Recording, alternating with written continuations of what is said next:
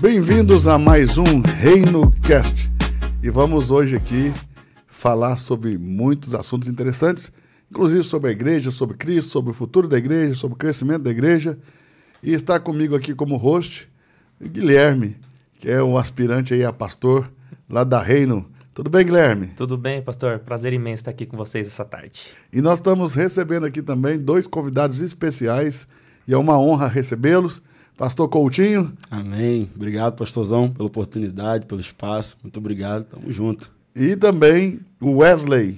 Isso mesmo. Obrigado, pastor, pela oportunidade aí pra gente poder compartilhar um pouquinho do reino. É uma alegria, gente.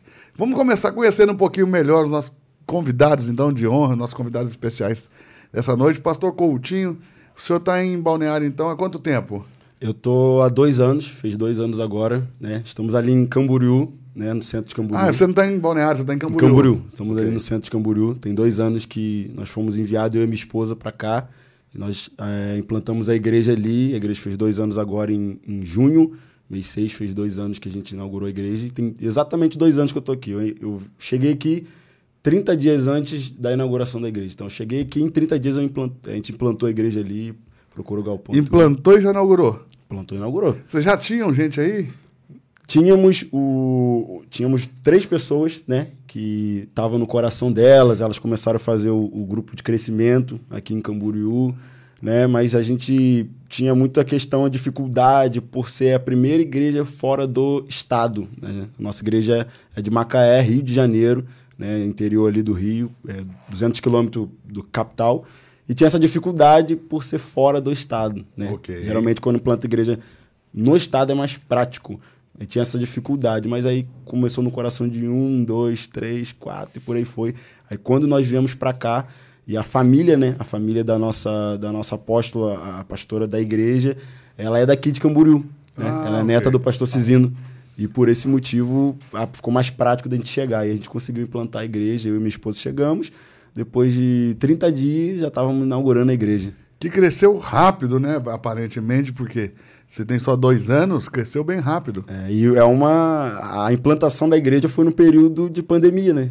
Foi Porque- como a gente lá na Reina, a gente também nasceu no Foi meio a da pandemia. pandemia? Aí. Porque, na verdade, nós, a pandemia começou em março ali, né? Mais ou menos de 2020. Nós chegamos aqui em maio e junho implantamos a igreja. Inauguração da igreja tinha bombeiro na porta lá. E...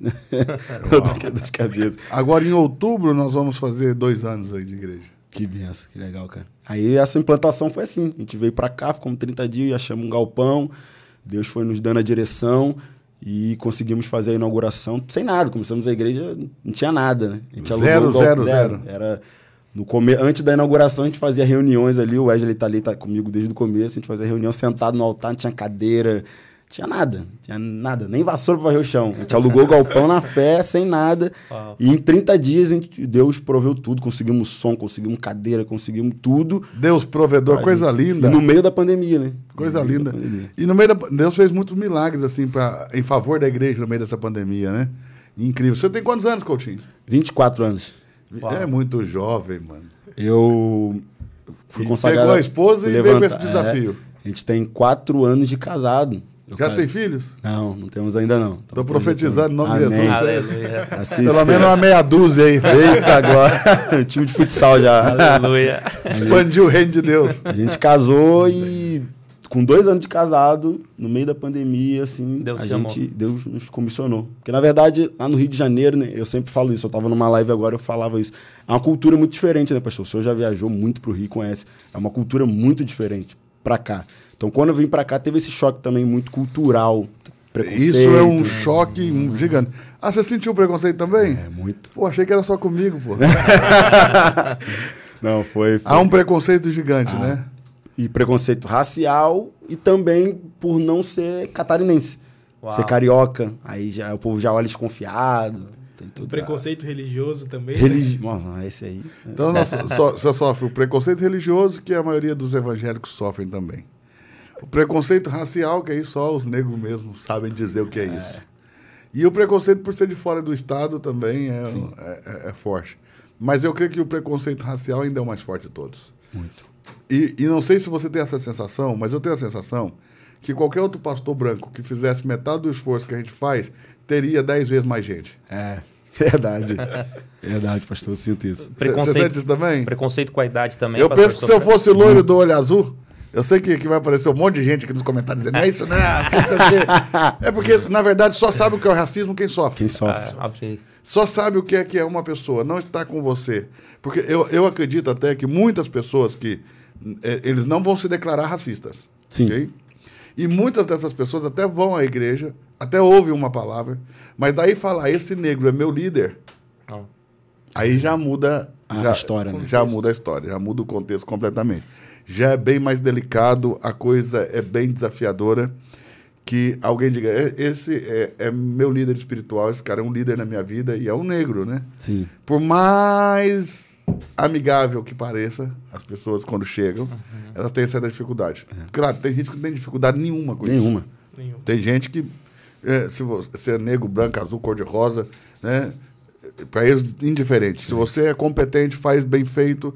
Se você teme a Deus, se eles veem seu coração quebrantado, eles vão ali e dizer: Esse aqui é meu líder, porque é um homem de Deus, é um homem sério e é um cara que, tá, que faz a diferença. É, porque tem isso também. A gente é competente no que a gente faz, mas eu vejo que o reconhecimento é bem menor para nós. É. Entendeu? É difícil até. Eu estava aqui ontem com os pastores da, da Nossa Terra falando para eles que eu sofri muito.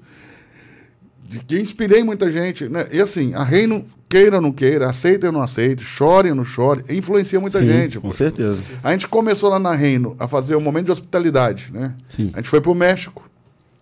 E Thalita voltou do México e propôs para a gente fazer esse momento de hospitalidade, porque lá no México, a igreja, a Mosaic, nós enviamos quatro pessoas para lá, ela é bem diferente da gente. A Mosaic faz culto para as pessoas. E eles declaram, o culto é feito para as pessoas. Aqui na Reino, nós temos uma premissa totalmente contrária a isso. Nós fazemos o culto para Jesus. Não fazemos o culto para as pessoas, fazemos o culto com as pessoas, mas para Jesus, ok? Então, isso foi um choque. Então, quando a Thalita voltou, ela falou assim: olha, isso não tem como a gente implantar, porque realmente choca muito com o que a gente acredita. Ok. Mas eles conectam pessoas com pessoas. Né? E nós podemos conectar pessoas com pessoas para que essas pessoas conectem pessoas com Jesus.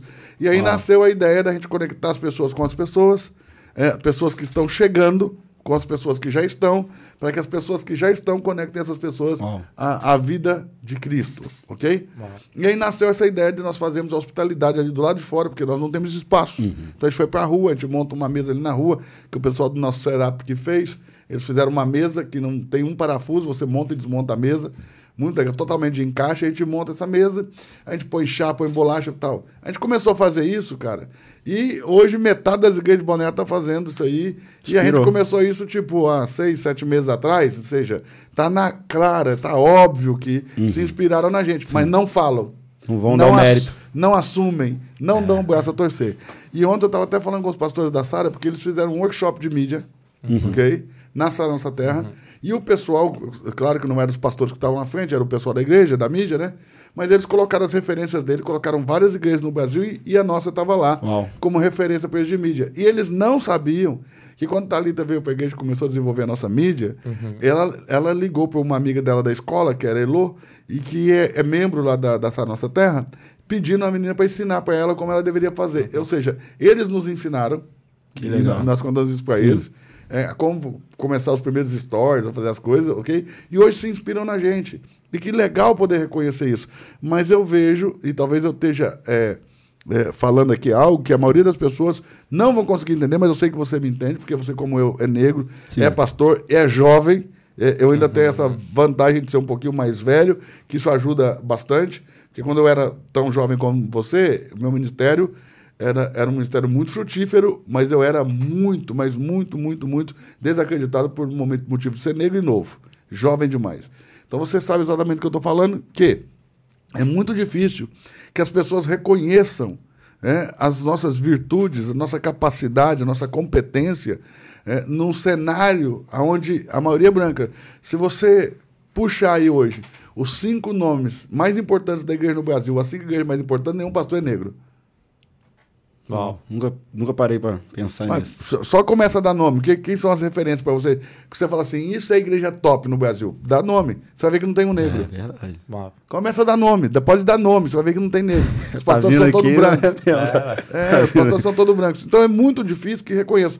E, e- e eu mesmo, assim, sou imitado o tempo todo. Mas é nunca dão copiado, mérito. Mas não dão mérito. E, e eu creio que é uma diferença entre copiar e, e- e você copiar e se inspirar é só o reconhecer de onde está tá vindo a fonte. E o senhor acha que. eh, Por que, que eles não dão esse mérito? Qual o motivo? Será que é Porque o- competitividade? Será? eu penso que não é consciente. Sim. Eu penso que é algo inconsciente, que está no inconsciente coletivo, ok? Por causa de um racismo estrutural, Uhum. ok? E aí a gente não pode nem falar racismo estrutural, porque já pensa em, em política de esquerda, ideologia. Mas não é nada disso que eu estou falando, mas o racismo estrutural ele está na estrutura da construção do país. Cultural já, né? É, é cultural, é um racismo que está entranhado na nossa cultura, né? É chamada cultura do racismo mesmo. Então, eu acho que não é consciente, não acho que é maldade, não acho que são racistas. Sim. Não acho isso. Não acho que essas pessoas são racistas, assim. Ah, entendem que estão sendo racistas. Eu acho que elas eh, fazem de maneira inconsciente. É, é difícil para muitos deles dizer assim: um negro, ainda com toda a ascensão que eu tive na minha vida pessoal, porque, pensa, eu cuidava de carro para ganhar moeda na rua, poxa. Sim. Eu vendia picolé, engaixava sapato, entendeu? Então, mesmo com toda a ascensão, com todo o crescimento, mesmo tendo podido ter oportunidades que eu acredito que muitos que cresceram comigo ali não tiveram, ainda é difícil para eles reconhecerem que a gente é uma influência, que a gente é uma referência e que a gente faz, irmão, e faz bem feito e acabou. é entendeu? E que, e que Deus nos abençoou, que eu acho que é, é o mais difícil deles aceitarem, É. entendeu? Que Deus nos abençoou, pôs a mão e falou, vai, poxa. Eu não me chamei para o ministério, Deus me chamou, disso eu tenho clareza. Eu vivi uma experiência que foi testemunhada por outras pessoas. Deus me chamou para o ministério, eu não me chamei. Uhum. E, e- e simplesmente os caras não aceitam isso, não aceitam o dom que você carrega, não aceitam a- a- o, o revestimento do Espírito e do poder de Deus que está sobre a sua vida, não aceitam a prosperidade que Deus coloca na sua vida, vivem querendo te pegar, armando arapucas, fazendo coisinha daqui, falando mal dali, denegrindo de lá, porque eles não conseguem admitir, poxa, que Deus deu, pô. Deus deu. É, vai chorar, espernear, brigar, falar mal, levanta, mas Deus deu e, O ser humano e a prova tá aí. Onde a gente humano- põe a mão tem anda, pô. E principalmente no, no Brasil, eu vejo muito isso que. É, vou falando desse lado que contexto né, cristão, tem dificuldade de honrar quem é da casa. Às vezes você vai olhar um, um pastor nos Estados Unidos ou em outra nação e você vai honrar e glória a Deus por isso. Mas quando é do Brasil, você não honra. Tem esse espírito de tupiniquim também, né? né? Esse espírito de rejeição É. ah, global, que a gente se sente os rejeitados do mundo. É. Aí acha sempre que o Brasil é o menor, que o Brasil não sabe Pessoal, nada, né? sendo que tem gr- grandes pessoas, grandes igrejas, grandes comunidades fazendo grandes coisas. Sim. Pregadores, então, poxa, eu não encontrei ainda um lugar onde os pregadores sejam profundos, preguem mensagens é, bonitas, complexas, é, claras, ok? E com poder, igual os brasileiros. Verdade. Entendeu? A, a Europa, só se foi no passado, irmão, porque eu vou para a Europa, cada água com açúcar que a gente vê. Você vai para os Estados Unidos, o evangelho pregado nas igrejas é um evangelho evangelístico, 100% evangelístico. Por exemplo, o crente brasileiro não se sustenta com as pregações das igrejas americanas. pô. São pregações evangelísticas o tempo todo, as igrejas são extremamente evangelísticas. E são igrejas que têm escola, tem a cultura da escola.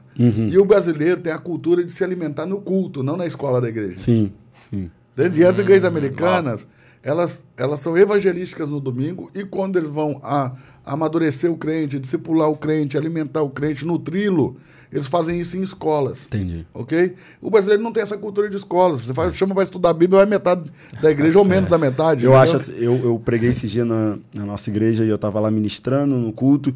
Eu liberei uma palavra por muito tempo e hoje isso ainda é uma realidade. Nós vamos lá, fora do Brasil, buscamos ideias. Né? Eu, meu, meu pastor, eu já vi o senhor fazer isso, tantos outros vão lá. Esse, recentemente estava vendo o pastor Lipão indo lá, filmando, estrutura de igreja. Porque eles têm algo pronto, eles têm um, um- um- um manual ali. Eles se programam fazer. o ano inteiro, né? Isso, e eles têm aquele manual de que foi bem feito, adoração, estrutura. Ok. E eu profetizei na igreja ali esses dias, porque eu creio no meu espírito que isso vai mudar. vão ser eles que vão sair da Europa, da América, América. da Ásia, que vão vir pro Brasil, vão sentar na reina e vão falar assim, pastor Eduardo, me ensina como. Coutinho, hoje para mim as igrejas americanas só são referência para nós de organização e estrutura, ok? Os brasileiros são muito, muito, muito devagar para a organização. A organização para o Brasil parece uma ofensa É. por causa dessa cultura é, é, da carteirada, de que eu, eu tenho que ter um tratamento diferente porque eu sou rico, eu tenho que ter um tra- tratamento diferente porque eu sou branco, do olho azul, eu tenho que ter um tratamento diferente porque eu tenho um carro melhor, Diploma. eu tenho que ter um tratamento diferente porque eu tenho diplomas, eu tenho que ter um tratamento diferente porque eu tenho um cargo na igreja, eu tenho que ter um tratamento diferente porque eu tenho uma consagração, eu tenho uma carteirinha de pastor, de apóstolo, de vice-deus. Então, essa cultura aí faz com que a organização seja ofensa. Por quê? Porque você organiza uma fila, por exemplo, para entrar, e o cara se sente ofendido de ter que ficar na fila. Quer entrar primeiro. Ok? Os americanos não têm disso. Uau. Ok? Você vai numa igreja americana, você faz uma fila para entrar. Se o cara é juiz, ele vai ficar na fila. Se ele é pastor da igreja, ele vai chegar e vai entrar na fila, como todo mundo, poxa. Entende? Muito bom. Como todo mundo. Talvez o, o pastor sênior não vai fazer isso porque ele vai chegar primeiro. Sim, Não porque ele tem dificuldade de ir para a fila, sim. mas é porque ele vai ser o primeiro a estar lá para trabalhar, para servir. Mas tudo é cultural, né? Entendeu? Então é cultural. No Brasil, a organização parece uma ofensa. Eu fui numa igreja americana e eu, é, nessa, meu filho, meus dois filhos nasceram nos Estados Unidos, o Lourenço e o Luca. Nessa, nessa última viagem aqui pro Luca nascer, nós moramos sete meses lá. E aí eu, sete meses eu ficava para lá e para cá, para lá, para cá. O tempo que eu estava lá, eu estava visitando igreja. Às vezes eu ia em quatro igrejas num dia só. Num domingo só, eu assistia quatro cultos, em igrejas diferentes. E eu fui numa igreja lá que eh, simplesmente as pessoas te esperam na porta, era no hotel no Hilton, é, Jesus Image. Eles tinham tanto lá na Colon- Colonial Drive, em Orlando, é, no, no prédio da, da Judah Church, e eles também tinham é, na, em Houston, tá? E lá em, Hil- eh, no, no Hilton, no Hotel Hilton, também ali em Orlando. E lá no Hotel Hilton, eles é, tinham uma, uma, uma, uma organização que eles ficavam com as bandeiras, com as coisas, lá fora, as plaquinhas, lá fora, na- lá fora do hotel. Te esperando. Você parava no estacionamento, já tinha alguém lá falando com você. E eles te conduziam até a porta do hotel, aí te entregavam para algumas duas pessoas ali, três, que te conduziam até o auditório. No auditório te entregavam para mais dois, né, e falava quantos vocês estão, estão em dois, estão em um, estão em três. E essa pessoa já ia te conduzir para um assento e falava, senta aqui. Ou seja, você não tinha como escolher a cadeira que você ia sentar, porque ele, e, aí, e aí, o brasileiro, pro brasileiro, isso é uma coisa. Ah, não vou voltar mais, eu não posso sentar onde eu quero. Ah, fica todo mundo me acompanhando. e na cabeça do americano é: olha, bem, nós preparamos esse lugar para você antes mesmo de você chegar. Cultura E a totalmente pessoa se diferente. sente honrada de que um lugar foi preparado para ela, antes mesmo dela chegar. Aqui não, aqui ofende. A organização ofende a mentalidade brasileira. O brasileiro não gosta de organização, o brasileiro gosta de improvisação e de coisa mal organizada. Então, quando você faz algo or- organizado, eles se ofendem. É, assim de se... Bom, lá na Reino, você, você vê que a gente, a gente aqui na Reino, o prédio é muito pequeno, às vezes tem que fazer fila, é um caos, né? Porque as pessoas vão para a fila e aqueles que se dizem, ah, eu sou pastor, eu sou presbítero, eu sou não sei o quê, que vem para o nosso meio, não quer ficar na fila, poxa. E às vezes pastores que a gente nunca nem viu na vida, eles estão vindo visitar e não sabe quem é. Aí eles falam, ah, eu sou pastor. O pessoal da Reino fala, ah, prazer, tudo bem. A filha fica ali. O nosso Porque- tá sentado lá na escada. É, porque No chão. eu Do lado do no- super-homem, Eu, né? eu no, eu sento no chão, sento na escada, entendeu? Porque a gente não tem disso, não é nossa cultura. Nossa cultura de igreja é outra. É, mas, aí, assim- mas aí a gente engrenou no assunto e não apresentamos o Wesley direito. Wesley, Fala. Tudo bem, eu sou atualmente estou ali como líder tenta de falar um jovens. pouquinho mais perto aí. Isso. Estou atualmente ali como líder de jovens na geração profética, que tem acompanhado ali desde o início como começou a igreja, como tem se desenvolvido. E graças a Deus ali tem tido um crescimento, assim como o pastor já falou, em dois anos ali extraordinário. Porém, nós temos visto ali que Deus tem feito grandes coisas né, no nosso meio ali e em si na cidade. Porque a gente vê que é uma cidade que veio num histórico religioso, onde foi uma cidade muito notória a nível nacional e até mundial Ok. por tudo que aconteceu. Porém, por um momento ali a cidade foi desamparada.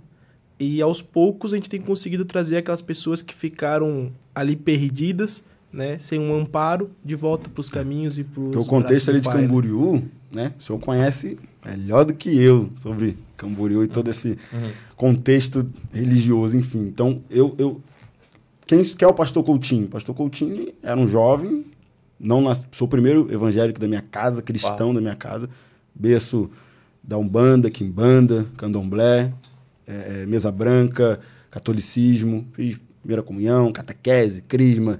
Cresci nesse contexto, criado sem pai por esse motivo, muito jovem, droga, bebida, me envolvi com tráfico, assalto. E depois, nesse contexto, com a vida perdida, encontrei Jesus, me converti na geração profética, me converti num culto de domingo, entrei, tive um encontro poderoso com Jesus. Aqui vou abrir até um parênteses. Quando eu entrei na geração ali, eu recebi um abraço na, na, na porta de um obreiro. Recebi um abraço e falou assim: Eu te amo. E, cara, precisa... nunca me viu na vida. E aquilo me confrontou. Mas por que eu tô falando isso? Porque hoje, domingo, eu fui no culto na Reina. Fui lá de manhã. Cara, chegou lá, realmente, no- todo mundo falou comigo. Todo mundo. Uau. Não era porque eu era pastor, até porque ninguém sabe que eu sou pastor. Aí entra nessa questão. Me trataram. O, o- o rapaz estava ali na sombrinha, na entrada, no café, a pessoa me botou na cadeira, me tratou, me abraçou. E isso, quando eu entrei na, na, na igreja e eu recebi aquele abraço, é religio, é, é sem pai, usuário de droga, todo, todo rebelde. Aquilo me quebrantou. Nenhum outro homem tinha me abraçado. Aí um cara que nunca me viu na vida, numa porta, me abraçou. Seja bem-vindo, te amo, precisa de uma água, alguma coisa. Eu- aquilo já... Falei, onde eu tô? Aí entrei naquele É lugar... algo diferente. É aqui. algo diferente. Aí eu entrei, sentei na cadeira, no final fui lá, entreguei minha vida a Jesus. Passei no. A gente trabalha com encontro com Deus, passei no encontro com Deus, me libertei, né? Cheguei na sexta-feira ali com droga na mochila, cabelo pintado de louro, tribulado. Saí no domingo, sem droga na mochila. O cabelo tava louro ainda, né? Mas tá igual uma lata de Todd, assim, preto com o cabelo. Saí no domingo, mas liberto, totalmente entregue a Jesus. Aleluia. E ali eu comecei um processo de vida com o Senhor poderoso. Me trancava, tranquei no quarto, fiquei três dias ali, a Bíblia toda. Depois fiz mais três dias ali, a Bíblia toda. Comecei a escrever versículo na parede, fiquei até meio, meio maluco assim, ó. Porque é, é, aqui- aquilo tudo que estava dentro de mim era tão poderoso. Aquele Uau. encontro, pensa. Era tão poderoso. E eu morava nessa época com a minha, com a minha avó, né? E, pô, minha avó olhou e falou assim: ó, crente na minha casa não mora. Pegou, arrumou minhas coisas, botou dentro da mala e falou assim: ó, tchau. Só. Enquanto Só eu isso. crente, Segue não mora. Aí eu fui dormir na igreja. Morei na igreja. Uau. Sentei na igreja lá Começou e, a servir. E, e fiquei servindo. Comia da cantina à noite, os irmãos me ajudavam, acabava culto, travesseirozinho no altar da igreja, cabeça no travesseiro. Mas aquilo foi necessário, porque do mundo que eu vim, da vida que eu vim, aquilo foi necessário. Minha família também não era diferente, não. A religiosidade da minha família era totalmente ecumênica e cheia de sincretismo religioso. Então, a minha família tinha espírita, umbandista, crente evangélico, né? E o meu tio era o irmão da minha mãe, que eu era evangélico, minha mãe ia na Umbanda. né? Então, minha mãe sempre gostou dessas coisas aí, até que ela se converteu, né? Faz muitos anos já que ela se converteu, graças a Deus. Mas é, antes ela ia, tudo me levava ainda. E a casa dela também parecia um, um terreiro. Chegava, tinha casinha para um espírito ali, outro ali, outro aqui. Era um Bom, negócio cara. de doido. E, e muitas vezes eu vi essas manifestações dentro de casa. Eu cresci vendo os dois lados da moeda. Então, é um- um- uma forma ecumênica de múltiplas religiões e também um sincretismo religioso, porque o, o Exu ali, o, o, o, o Xangô, era Uhum. uma coisa na, na, na Umbanda, outra coisa na Igreja Católica. A Inhaçã era uma coisa na Umbanda, outra coisa na Igreja É, Católica. exatamente. E aí por aí vai. Mas é, quando ele, o Wesley falou aqui sobre o crescimento rápido da igreja, Sim. nesses dois anos. E eu, eu não vou expor aqui, eu peguei o telefone, não foi falta de educação, não, mas é só porque eu queria ler aqui. Sim. Porque me escreveu hoje uma pastora, eu não vou falar o nome, para não expor aqui a pessoa, mas ela escreveu isso aqui: ó. Sou pastora há 16 anos. Às vezes me sinto em dúvida se realmente é isso que Deus quer de mim. Depois de 16 anos, ela ainda tem crise, dúvida se Deus te- realmente confirma o chamado e o ministério pastoral dela. Porque a igreja não cresce. Olha isso. Ela, ela entra em crise porque a igreja não cresce, então isso traz dúvida se realmente ela foi chamada é, com o marido para pastorear. Cuidamos de duas igrejas. Uma na cidade de Caçador, né? É, e outra é, em outra cidade eh, chamada Calmon. Dez anos aqui, né? cinco em Calmon, dez anos em Caçador, cinco anos em Calmon, mas não cresce. Como faço para saber, pastor, se eu estou obedecendo o chamado de Deus? Ou se fui escolhida né, pelo homem ou por Deus? Ela já está com crise. Quem colocou ela foi o homem, se foi Deus que colocou ela. ok? Ela foi vocacionada pelo Senhor ou se foi simplesmente designada por um homem. É, então, ela minha aluna na formação ministerial e ela não teve a oportunidade de fazer essa pergunta ao vivo, fez essa pergunta aqui. Então, eu queria começar falando por isso. Ah, Wesley, você disse que a igreja cresceu rápido. O que se deve o crescimento da igreja? O que, o que, você acredita? Coutinho, você também. E você também, Guilherme. Vou, queria a opinião de todos. que ah, Por que, que uma igreja, uma, umas igrejas crescem e outras não? Porque, assim, aparentemente, eu conheço essa pastora e o marido dela é, superficialmente, pouco contato, eles vieram na nossa igreja, são meus alunos online, mas pelo pouco contato que eu tive com eles, me parecem ser pessoas muito boas. Não me parecem ser pessoas de vida dupla. O que pode acontecer também, né? Pessoas Sim. que parecem ser muito bonzinhos, depois você vai ver é o diabo. Mas não me parece ser o caso desse, desse casal, essa pastora. Me pareceram ser pessoas muito cheias de Deus, pessoas muito tranquilas, né? É, pessoas que realmente têm vida com Deus, é, intimidade com Deus. E, e, a e o que me mostra isso também é a preocupação dela. Sim. E o que não tem vida com Deus está nem aí para nada. Então, essa preocupação. Me parecem ser pessoas muito boas. Por que, que às vezes, pastores que são crentes, que são tementes a Deus, que são esforçados, que estão aí cuidando de duas igrejas, por que não crescem? Por que cresce eh, as outras? Por que a nossa cresce, por exemplo? Por que cresce a igreja de vocês?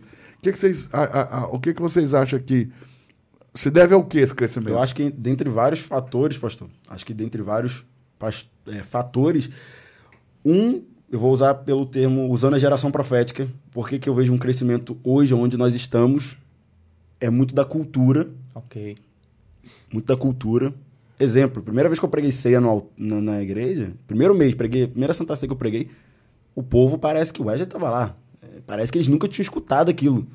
Quando eu entrei na, naquilo só do indignamente ali, falando, parece que o povo descortinou, caiu a escama dos olhos. Por quê? Porque tinha uma cultura muito religiosa. E às vezes a igreja não cresce por essa cultura. Por não causa da religiosidade. Isso, não estou dizendo que talvez seja o caso dela, mas eu vejo, pelo menos no meu contexto, as igrejas não crescem por essa cultura religiosa, esse padrão religioso. Eu creio que é o principal Você motivo. acha que o crescimento de uma igreja se deve à maneira que nós operamos essa igreja? Também. Também, na forma que lideramos. Tem a questão aí muito da quantidade e qualidade. Muitas vezes se preocupa com o crescimento somente em números, porém aqueles números que estão tendo naquele local não estão crescendo com uma qualidade devida para que se multiplique. Não, a minha pergunta é se o que nós fazemos como administradores da igreja, como líderes da igreja, faz a igreja crescer? Faz. Eu Sim, creio que sim. Eu creio que sim. E isso não, não atribuiria o crescimento ao homem, não a Deus? Porque tem um versículo que diz assim: Paulo planta, Apolo rega, Que não, o crescimento é Deus. Ok. mas é Deus quem dá o crescimento. Sim. Ok? Vocês creem nisso? Amém. Sim. Só que é essa questão, usando esse versículo, Deus deu crescimento. Glória a Deus. Algo Mas que foi plantado que- e regado. Mas deu, alguém plantou e Então alguém você regou. acha que essa parte da organização, É do, do cuidado, de desenvolver a cultura saudável, uma cultura. É, Preparar o solo ali é a nossa parte. É. Ou seja, Deus pode dar o crescimento onde há uma plantação bem feita Ok. e, e há um cuidado com, a, com aquilo Quando que nós foi olhamos plantado. o texto da multiplicação do pão e peixe, Jesus olha para os discípulos e fala, né? Organizem. Fazem ele se assentar, certinho. organiza. Depois que organizou, ele multiplicou. Repartiu, né? A Aí multiplicação ele até- começa a suprir. Isso. Então, eu acredito muito que E Deus se vai... esse pastor fala para você assim, mas eu já faço isso? Como você, eu cuido direito, eu, eu, eu estabeleço uma cultura, não sou religioso, mas não cresce, poxa. É é uma falta de identidade, mestre? Porque a Bíblia fala que Jesus sempre ia chamar aqueles escolhidos. Diferente dos fariseus, que eles escolhiam os seus professores, Jesus chamava. Isso é uma falta de conhecer Aí a não sua seria identidade. falta de identidade, seria falta de chamado, no- pelo que você está propondo aí. Ó. Será que a pessoa se chamou? Entendi. Ou será que entendi. foi Deus que a chamou? Ah, Então, eu vi uma, a frase do... Pela sua proposta, né? entendi. A sua proposta gira em torno disso. A pessoa- porque se Jesus chama, então Certo. está ligado ao chamado, né? Uhum. De fato, essa pessoa foi chamada, porque é a crise dela, É. a crise da pastora. Será que eu fui chamada mesmo? Ou, ou será que os, os homens, né, ali, os meus líderes, Aham. me colocaram aqui? Entendi. Porque eu vi uma frase esse dia do apóstolo até Luiz Hermínio, ele falou algo, é, tem pastor que vai se matar a vida toda tentando ser pastor, sendo que Deus chamou para ser empresário Uau. e investir milhões em nações. E tem empresário que está se matando tentando ganhar milhões, sendo que Deus chamou para ser pastor. Uau. Tem muito, eu, eu vejo muito isso. Pessoas também. fora do chamado, então você acha que atrapalha o crescimento da igreja? Eu acho que Sim. atrapalha. Wesley, eu te cortei, desculpa, você ia falando sobre o motivo de, da igreja crescer. Não, não, referente à questão de, do crescimento em si, né? Muitas vezes nós temos aquela preocupação com números, né? Números de pessoas que estão na igreja. E acabamos esquecendo da, das pessoas que estão ali, o pouco que seja, mas a qualidade que aquelas pessoas têm de se desenvolverem e auxiliar nesse crescimento. A visão da nossa igreja em si, ela investe muito nisso, desenvolver as pessoas que ali estão, né? Não esperar que venha algo de fora, algo além, para que algo aconteça, né? Não, nós impulsionamos e acreditamos naquelas pessoas. Só para ficar fluido o raciocínio, você crê então que esse cuidado com os que já estão faz crescer? Sim, com certeza. Quando você se preocupa com a qualidade das pessoas que estão ali com você, de fazê-los crescer, de fazê-los amadurecer, isso faz com que a igreja cresça. Sim. Ok. Vocês, apesar de pouco tempo, já se tornaram uma igreja relevante, né? Eu vejo que muita gente olha para vocês como igreja, né? Já olha para o que vocês fazem, olha para a mídia, olha para as transmissões online. Já, já, eu mesmo já tive lá olhando, achei muito incrível o que vocês fazem. E acredito que muitas outras igrejas também olham, estão aí acompanhando.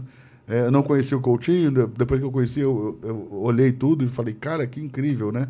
E dá para ver que ele é muito jovem e, e mesmo assim tá avançado, tá valente, vai para cima. Ah. E, e eu gosto disso. Gosto muito disso, de que a força da jovem, né? Lá, lá na Reino, eu dou muita liberdade aos jovens, né? Eu, eu confio muito neles, entrego muita coisa na mão deles, descentralizo o máximo possível para que eles possam fluir. Eles são a linguagem atualizada, eles são a, a visão atualizada daquilo que Deus está fazendo nesse tempo. Então, acho que nós temos que ser base para os jovens, dar Eu capacitação para que eles avancem, né? Eu, gosto disso. Eu acredito que homens como o senhor, como o meu pastor e outros homens, com esse papel de confiar coisas em, em- em pessoas tão novas. Por exemplo, eu fui consagrado, ordenado a pastor, enviado para cá, eu tinha 22 anos. Se for olhar, pô, 22 anos, o cara não, não é filho de pastor, cara não- minha esposa, graças a Deus, foi criada no contexto cristão. Minha esposa nunca nem falou um palavrão na vida. Minha esposa, né, eu falo que ela é judia, eu sou gentil. Então ela, ela até, até veio criada nesse contexto. Nunca bebeu, nunca fez nada de errado. Eu não. Então, olhar um pastor, confiar em mim, pegar um cara e falar assim: você tem 22 anos, casou, tem dois anos de casado. Vai. Cara, eu vou acreditar em você, vai lá.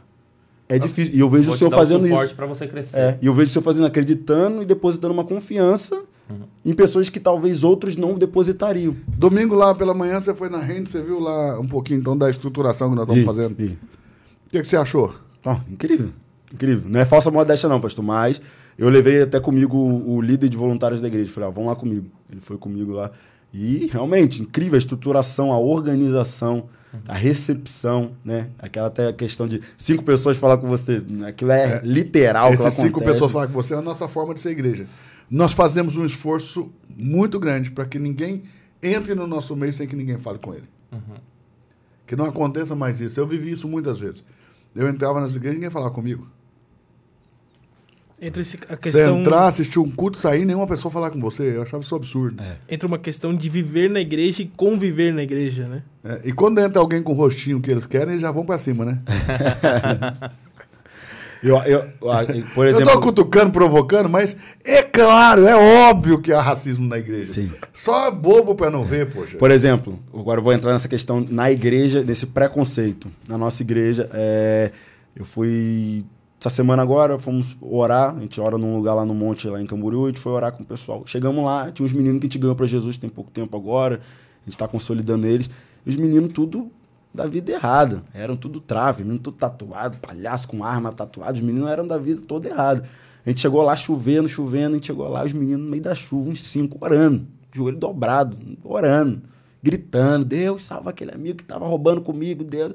Eu olhei aquilo e meu coração se alegrou, porque eu fui um daqueles jovens. Aham. Eu era um daqueles. Só que aí depois acabei, orei com eles, pô, beijei, abracei eles, falei, isso aí, galera, continue e tal. Só que aí eu fico perguntando, se eles entrassem em algum outro tipo de igreja, com a roupa que eles ves- vestem, com a tatuagem, às vezes com brinco, com piercing, entendeu? Com cabelo pintado, será que eles seriam abraçados e amados? Eu, eu não me converteria numa igreja que, que me olhar, iria me olhar de uma forma que quando eu cheguei lá, a pessoa olhasse para mim Com torto. olhar de julgamento. Eu não, nunca. Com eu saía olhar na de julgamento, né? Na hora, antecipado, né? Aquele, quando eu chegasse numa, num lugar, numa igreja, e alguém me olhasse, eu na hora ia levantar e ir embora. Eu já sou bem sincero com isso. Aham. Agora, eu, esse preconceito que tem muitas igrejas e tem pela Isso impede o crescimento, né? Impede. Às vezes o cara tá usando uma bermuda, essa coisa. É porque no Rio de Janeiro não tem isso. Assim, essa O questão cara vai de... pra igreja de bermuda e pronto. Boné, problema é seu, não tem nada a ver isso. Agora você chega aqui, primeira vez que eu usei um boné no culto, tinha irmão que ficou assim, ó. Será? Tipo, eu tava em pecado. Eu falei, meu Deus, eu não sabia que o nível da religiosidade era tanto. Eu consolidei pessoas que. E, e- e- e cultural, né? Porque você vê, você vai para Israel, você não pode se aproximar do Muro das Lamentações com a cabeça descoberta. Você tem que ter um boné. É, para se aproximar de Deus lá naquela cultura. Sim. E aí aqui, para você se aproximar de Deus, você não pode ter um boné. Então você vê que é- a questão é mais cultural do que religiosa. religiosa. Sim. Ela é mais cultural do que doutrinária, ela é mais cultural até do que mesmo uh, a relação com Deus, né? É uma relação com a tradição, não com Deus. É, E é uma. a- Às vezes a igreja tem esse. é, Algumas denominações têm esse preconceito e tem gente que não vai ser alcançada, às vezes, naquela denominação por isso. Por causa da religiosidade. Religiosidade, esse preconceito, olhou a pessoa. Ué, cara. Mas vamos lá, vamos cutucar para quem está assistindo, nós, é, a gente possa, para quem está nos assistindo, possa aí ir anotando coisas que a gente pode entender aqui que faz crescer a igreja. Você crê que a igreja de vocês cresceu tão rápido por causa de quais fatores? Eu vamos, acredito- vamos enumerar os fatores. Eu acredito um dos primeiros, pelo fluir do Espírito Santo, a gente dá liberdade ao Espírito Santo. Ok. Então Total, seja o culto é dele. a vida, a vida espiritual tem Da que ser igreja, palpável. Isso. O, o, o- Você sente isso no culto? Sim, sinto. A experiência de culto é, cheia de presença do Espírito Santo? Do início ao fim. A gente zela por isso. A gente zela por essa experiência. E é difícil o cuidado com isso, né? Porque tem igrejas que querem cuidar das pessoas e não da presença do Senhor. Eu já fui em igreja pregar que era maravilhoso, só que eu cantava a música da Isadora Pompeu. Jesus, cadê você? Tinha tudo, menos Jesus. Jesus, cadê você? É, e, tem- Tem- e a gente zela por tem isso. tudo pastor. pra igreja, né? Tem cadeira, tem, Tem som, tudo, tem é. palco, tem tudo, só, não tem Jesus. Só não tem isso. E a gente zela por essa experiência. E essa ausência de Jesus nas igrejas é, tem se tornado muito comum, né? Sim. E às vezes, e às vezes até em mega igrejas. Igrejas muito high-tech. Né? Igrejas fantásticas, assim, em termos de estrutura, de mídia. Mas quando você chega, você fica caçando Jesus, irmão. A palavra. Você... Aquele negócio que você não. Nossa, a igreja é linda, vai ter um. Você fica.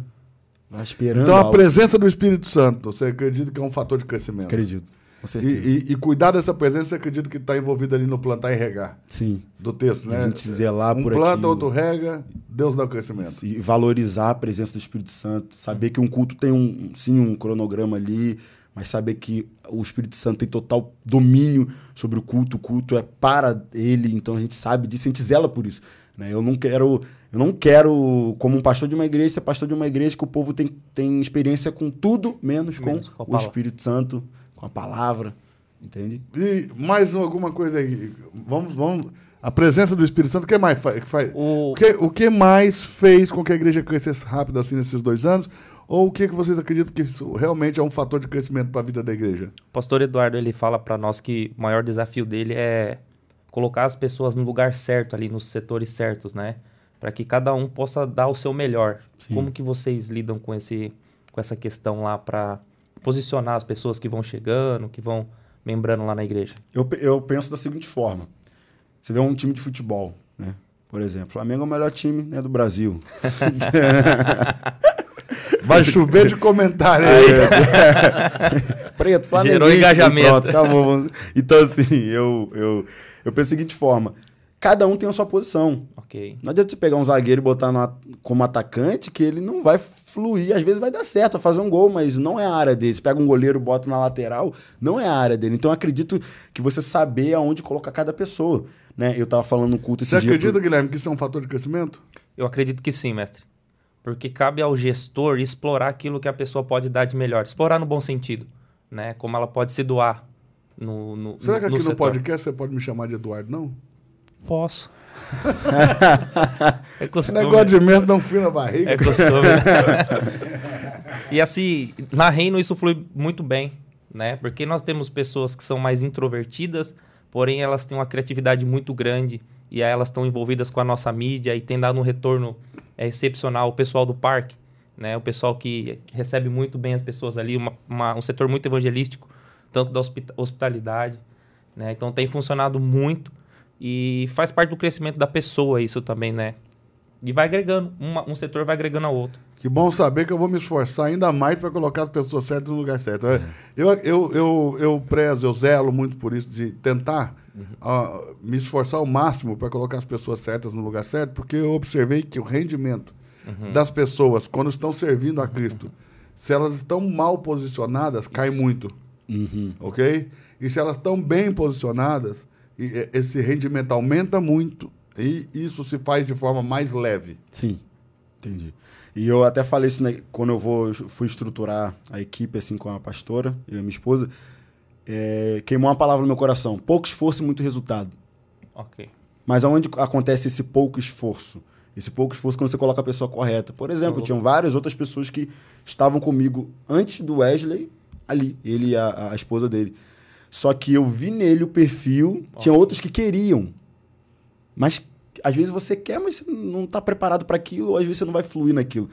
Mas quando eu coloquei ele, deu certo. Foi. A O Wesley é parada líder de jovens. Líder de jovens. Você acredita que na Reina a gente não tem um líder de jovens? Não tem? Nem culto de jovens. Não sabia. Não temos.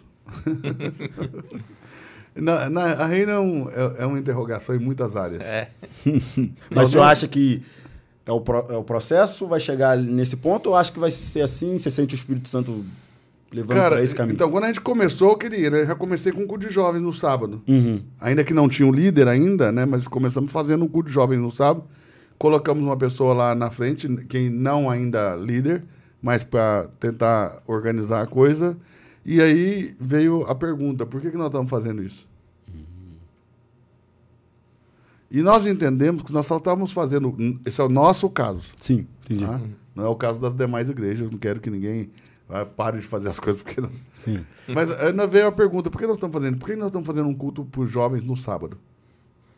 E nós entendemos que nós só estávamos fazendo culto de jovens no sábado porque todo mundo faz. Hum. Nós não tínhamos recebido uma direção do Senhor para isso. Perfeito. Mas como todo mundo faz, a gente estava fazendo também. Tipo, dá e eu certo, né? acredito É. que muitas igrejas só têm culto de jovens no sábado porque todo mundo faz. É. Por exemplo, nós não temos. É um, um sábado no mês só. Um mês. Fora as outras atividades, tem outras atividades, mas um sábado no mês a gente faz. E a maioria Olha dos jovens. E já nos perguntaram, por que, que não é todo sábado igual. igual as outras igrejas. E a gente não faz. E aí, o, o confronto que eu tive foi: o que é que eu falo no domingo que um jovem não consiga compreender? Sim. No sábado. Uau. Por que, que tem que ser dito no sábado algo diferente do que no domingo, se eles entendem? Entende? E, e aí, existe esse cuidado dos jovens, mas é diferente, porque o que acontece? nós temos três cultos no domingo. Certo. E aí nós temos a, a Casa Kids funcionando só para os dois primeiros. Para das 10 da manhã para os das Da- 18. das 18.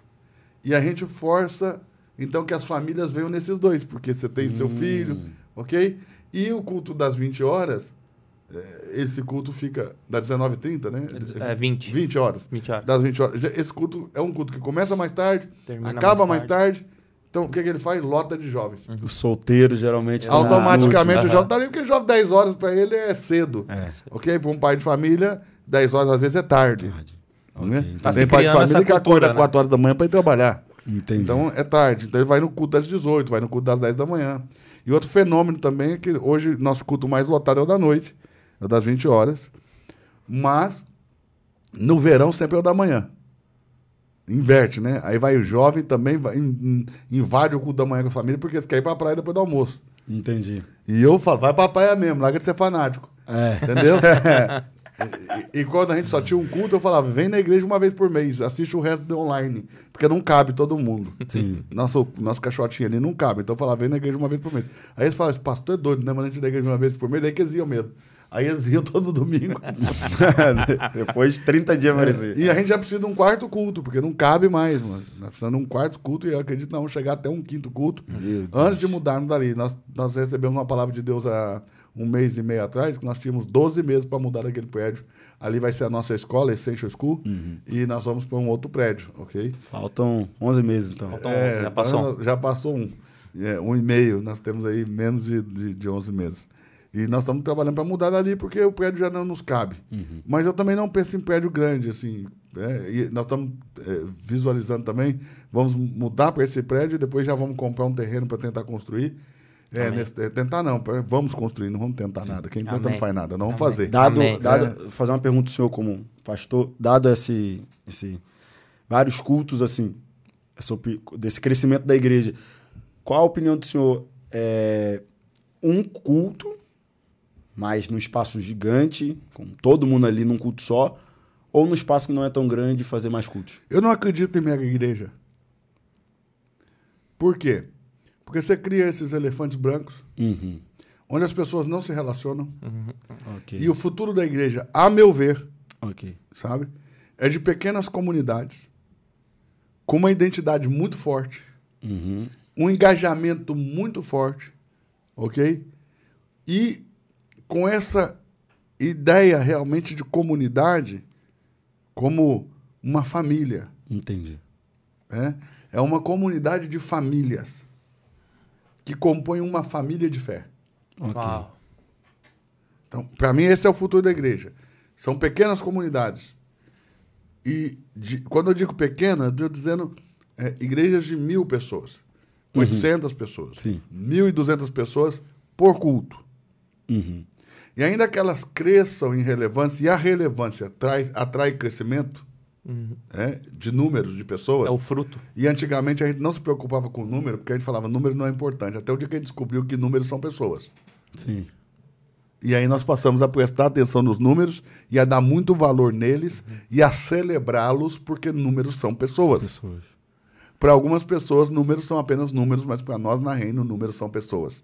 Então nós celebramos cada número no YouTube, porque nós sabemos que cada dispositivo daquele ali pode ter uma, duas, três, quatro, uma Dez. família inteira assistindo, ok?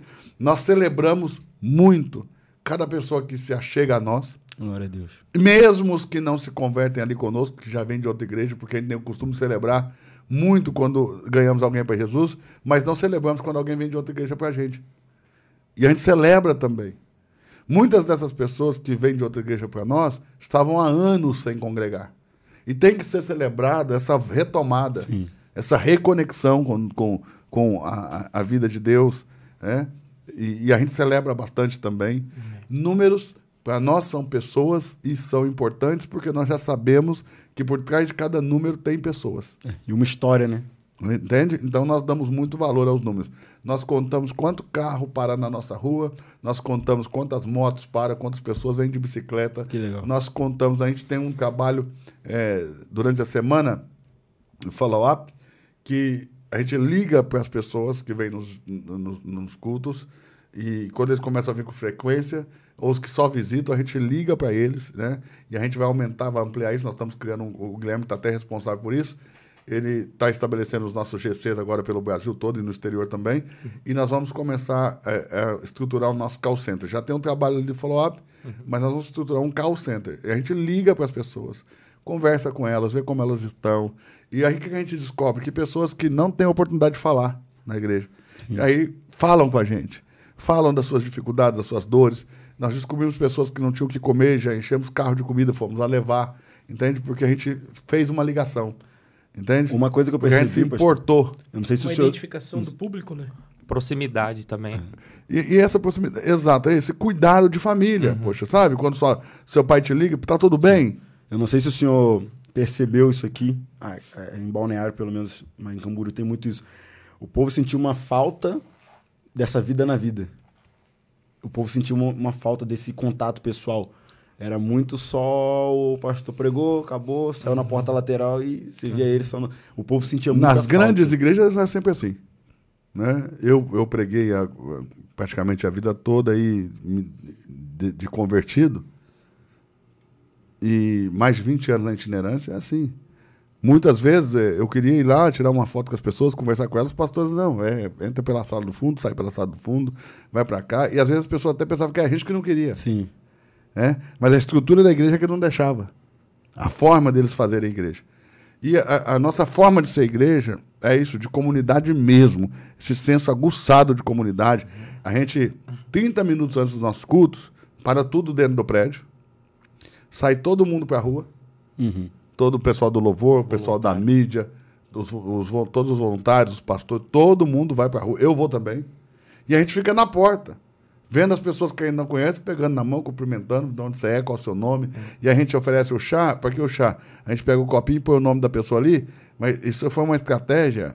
Para quê? Para a gente descobrir o nome da pessoa sem precisar perguntar qual é o seu nome. Porque muitas pessoas se sentem intimidadas. Sim. E ali, quando você vai pegar o chazinho, vai pegar o cafezinho, qual é o seu nome para eu colocar aqui no seu copinho?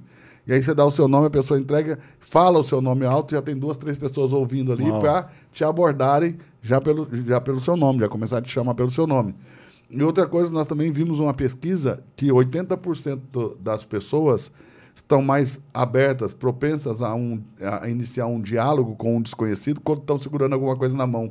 Ah, Ou seja, uma bebida alcoólica, ou uma bebida não Sim. alcoólica, ou seja, no nosso caso, né, um chá, um café, ok, um energético. Sim. Mas quando as pessoas estão segurando alguma coisa na mão, você vai na balada, é isso mesmo. O cara É. com um copo na mão fica soltinho, né? Fica soltinho. Ah, o Fala cara com um tudo. copinho na mão fica soltinho, chega em todo mundo e tal. Então o que acontece?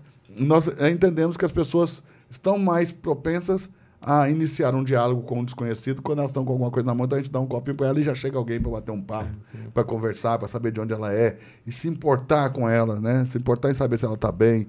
Essa cultura que eu tento implantar na igreja, a gente sempre está perguntando uns para os outros, né? Você está bem? Está tudo bem com você? Eu faço isso direto com os meus liderados. tem um- uma cultura lá na igreja, até a gente fez camisas que- estampado grande atrás. Você está feliz? Uma pergunta. A gente tem essa cultura na igreja Uau. de você ter que perguntar para todo mundo ali na igreja, pelo menos três pessoas têm que perguntar se ela está feliz. Porque é difícil se alguém chegar para você e perguntar, você está feliz? É difícil, é muito Exato. difícil. Ainda mais a pergunta específica, você está feliz, é só. Então a gente faz isso no culto. Quando eu pego o microfone, pergunto quem está do seu lado, tá feliz hoje? Tá feliz com Jesus? Então, para ter esse relacionamento, né? Porque eu vi que, pelo menos ali na geografia, te- sentia muito essa carência de olho no olho, vida na vida, toque, essa acessibilidade. Eu penso num Jesus acessível. Ok. Ok. Eu penso num Jesus acessível. Quando a Bíblia fala que João colocava a cabeça no peito de Jesus, eu imagino Sim. um Jesus acessível. Jesus nunca vai ser acessível se as pessoas que representam ele não forem acessíveis. for. Uau. Entende? Então não pode existir um Jesus acessível de uma igreja inacessível. É.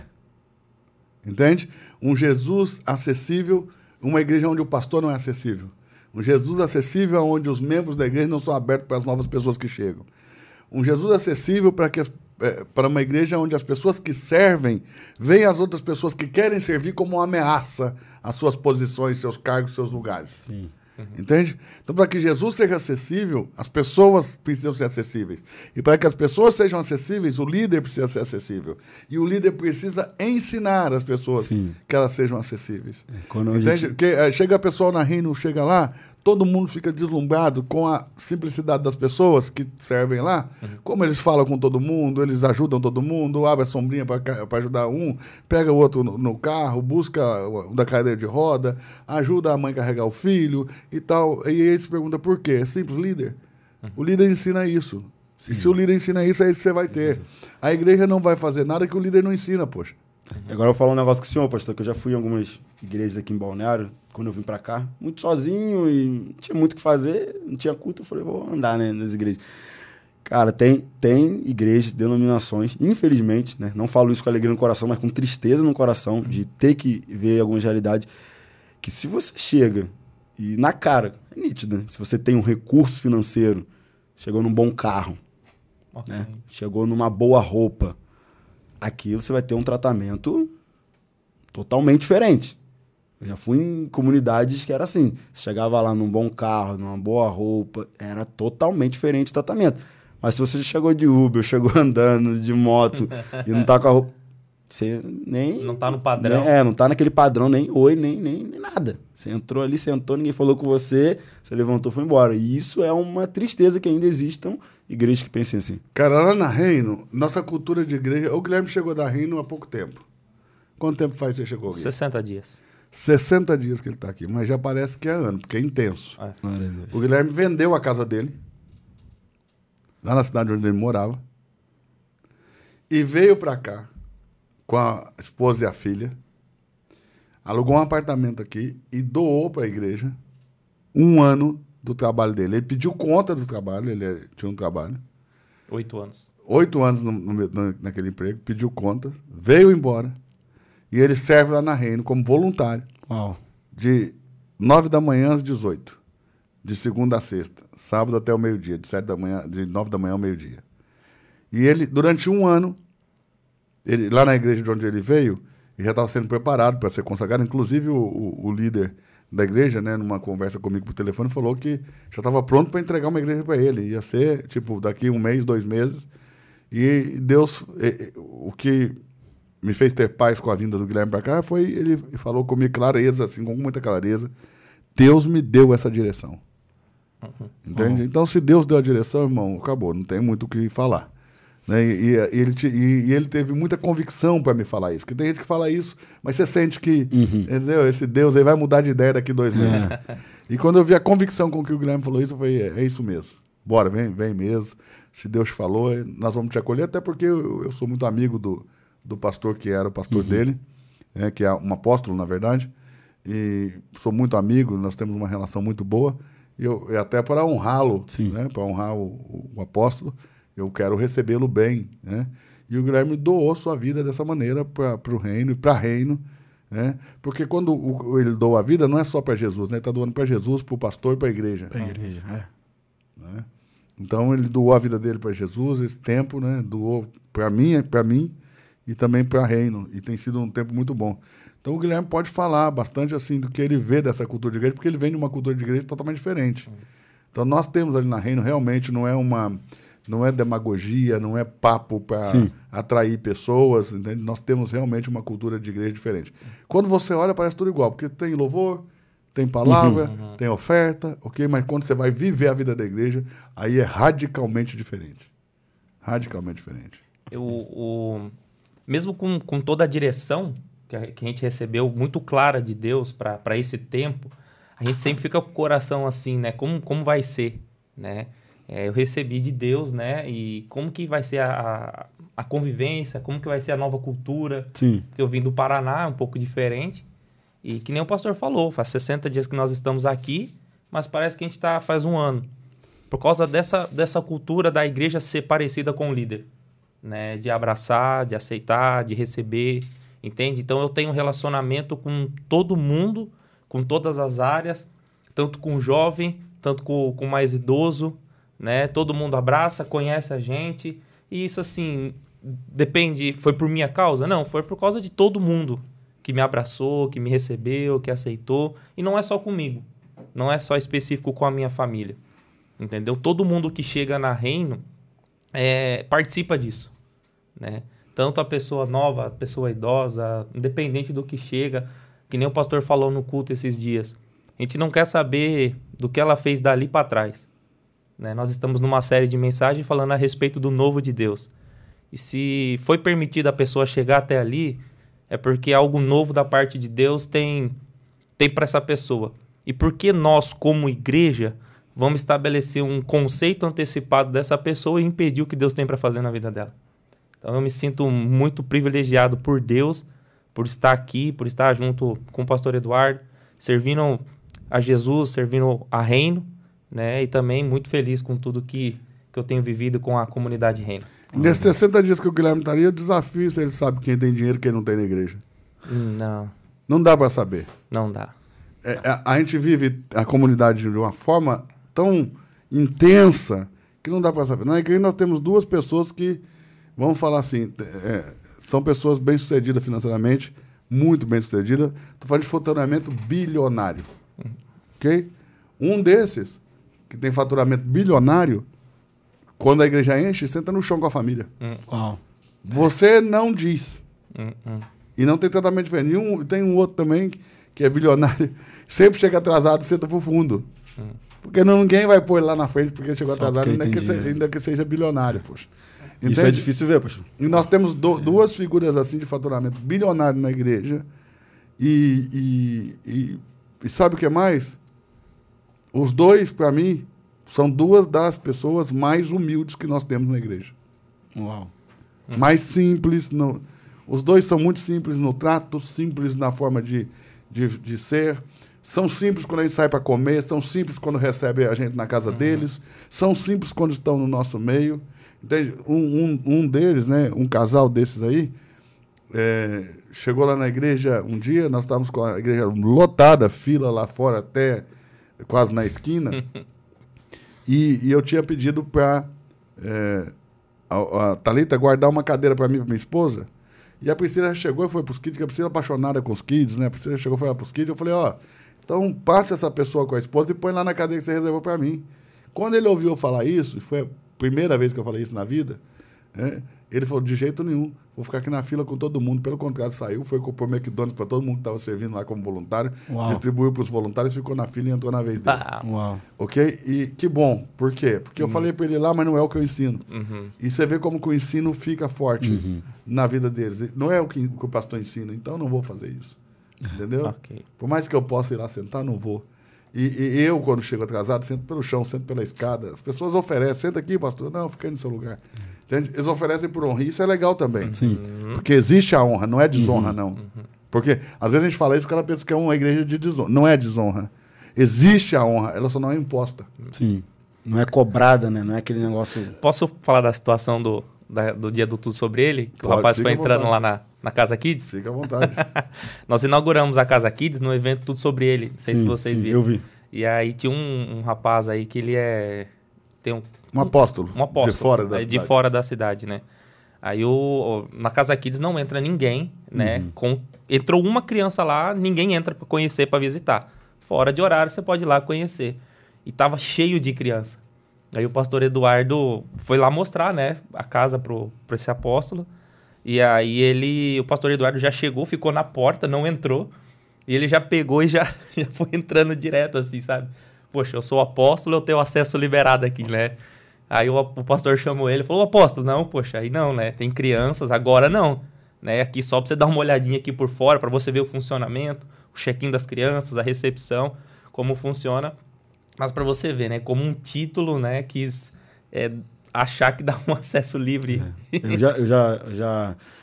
O apóstolo Marinho sempre É, falava. nós não temos isso na Sempre rede. falava assim, vai lá com. Eu sempre fazia a função de ir ali no aeroporto, buscar o, pregador. E teve uma, uma vez, alguns quatro anos atrás, isso. A gente foi lá buscar, buscou um, um- pregador. Aí a gente trouxe ele e tal. Acabou o, o culto. Aí ele tinha que ir para o aeroporto. Falei, cara, vamos comer só um McDonald's mesmo, que eu tenho que ir pro culto e tal, tô atrasado. E ele era um pregador relevante no Brasil Ok. e financeiramente também. Ele chegou no McDonald's. Ele passou na frente de todo mundo. Foi lá, na frente de todo mundo. Chegou lá, eu quero isso, isso, isso, isso, isso, isso. E o povo lá atrás xingando ele. E eu, pronto, vai fechar o tempo aqui, vou apanhar aqui. e tal. Eu falei, pastorzão, ele, não, não sei o quê. E já quis ter razão naquela questão ainda. Ainda quis ter a razão daquilo ainda. Então a gente vê que tem gente que quer usar da- da- do título para dar carteirada. E eles esquecem, às vezes, que não estão na igreja, estão no É. McDonald's. Né? É, é um lugar totalmente diferente ainda, né? É, acostumou tanto a furar fila na igreja que tá no McDonald's. Não, na Reina a gente não vive essa cultura. Graças a Deus nós vivemos uma cultura de igreja muito saudável. Muito saudável mesmo. As pessoas é, são todas tratadas de maneira igual, é, independente do que, do que tenham. Aliás, a maioria das pessoas que estão lá, a gente não sabe nem o que, que tem Nem ou não sabe. tem. Porque a gente não tem essa questão de ficar indo nas empresas dos outros, orar. A, gente, a gente ora ali na igreja, a gente ora ali, é raríssimo o lugar que a gente vai orar. Quando as pessoas pedem, insistem, a gente acaba indo. Mas a gente já vai ensinando que essa não é a nossa cultura. Lá nós eh, criamos uma cultura de não sermos babá de crente. Sim. Não que a gente não possa ir no momento realmente difícil da vida das pessoas, auxiliá-las, estar junto delas. Nós, nós fazemos isso. Mas não procuramos não ser babá de crente, sabe aquele negócio? Passa aqui na minha empresa para orar uma vez por semana, que eu te dar uma ofertinha. Ah, fala, pelo amor de Deus, a gente não. Babá, eh, babá de crente não, não dá. Jesus é o caminho, o pastor não é o pedágio, né? É, entendeu? Então, não, a gente, e, e a gente lida com essas questões financeiras também na igreja de uma maneira muito leve. O Guilherme veio também de, de, de, de um outro ministério, então ele chegou aí, ele, ele pôde chegar e levar um choque, né? Porque também ele me conheceu como itinerante, né? Que eu ia nas igrejas, o pastor falava, ministra oferta, eu sempre ministrava, isso é, um- e é uma graça que Deus derramou sobre mim, sobre essa questão das ofertas. Então quem pensa, ah, a igreja do Eduardo Reis deve ter uma oferta começando, uma no meio do louvor, outra no final do louvor, outra no meio do santa. é, deve- e, e- e não, a gente lida com essa questão do dízimo e oferta muito, de forma muito Sim, É, eu leve. Sim. É. É muito rápido, é muito simples. é, a, gente, a, gente, a gente bate muito forte de que se eu vou fazer, precisa ser voluntário. Se eu vou fazer, precisa ser por generosidade. E se eu vou fazer, precisa ser por gratidão. Nós não- a gente não coloca nenhum tipo de imposição, não, não obrigação. Nossos envelopes de dízimo não, Não tem nomes. controle, né? A gente não tem controle de quem dizima, quem não dizima, já para tratar todo mundo igual. Entende? E, e assim, é, muitos pastores me disseram você vai acabar com as finanças da, da, da, da, da igreja que você pastoreia. E pelo contrário, sabe, eu vejo a generosidade, sim, transbordando muito mais do que a obrigação. As pessoas são generosas. Claro, a gente não nada em dinheiro, mas também não está faltando, está dando conta. é, então, a gente vai daqui, daqui, administra daqui, dali. É, eu creio que para dois anos de igreja, nós, é, em termos de estrutura, avançamos é, mais do que igrejas que Meu têm Deus, 20 ah. anos. Né? Tá louco. E aquilo lá é a generosidade do povo. É. Glória a Deus. A generosidade das pessoas. Porque eu penso, o Coutinho, que a igreja se constrói, se edifica com um pedacinho do coração de cada um de nós. Porque eu entendo que a igreja é um buraco sem fundo. Sabe aquele buraco negro do espaço? Se você jogar um caminhão de dinheiro, ainda vai precisar de mais. não tem fim isso na igreja. Verdade. Então isso não pode virar um peso para meia dúzia de pessoas, você vai matar elas na fé. É, Minha esposa falou esse dia com a gente, a gente tava com um projeto de, de trocar foi as cadeiras né, da igreja ali, e a minha esposa falou um negócio comigo, e eu, pô, precisava, se eu tivesse recurso, já comprar à vista e tal, aí a minha esposa falou comigo, a gente sempre vai ter mais alma do que dinheiro, mais vidas, porque a gente abriu a igreja Uau. por causa de vidas, não por causa de dinheiro. Uau. Aquilo ela falou pra mim, eu fui orar. E, e assim, ó, é incrível, porque a igreja ela é um buraco negro perto de dinheiro. Você vai jogar um caminhão de dinheiro lá, dois, três, cara, e vai, vai precisar de mais. Então não pode ser isso nas costas de medusa, tem que ser um pedacinho do coração de todo mundo, todo mundo participando, porque eu acho que isso é espiritual e quando todo mundo participa com um pouquinho, aquele pouquinho vira muito, Uau. entendeu? E você consegue fazer coisas que depois você nem sabe como é que você fez. Você olha para trás e fala, como é que eu paguei isso? Como é que eu dei conta? Não dá para entender, ok? Mas é isso, é a força da unidade do coração das pessoas. Glória a Deus. E também a igreja é um devorador de talentos, né? Ela é, ela é um poço sem fundo também para talentos. Você vai lá e entrega para a igreja tudo de você, e aí todo mundo te elogia. Poxa, o que, que você fez? Você, você fez o melhor stories da vida. Que isso? Isso aqui arrebentou. Quando é semana que vem, eles querem melhor.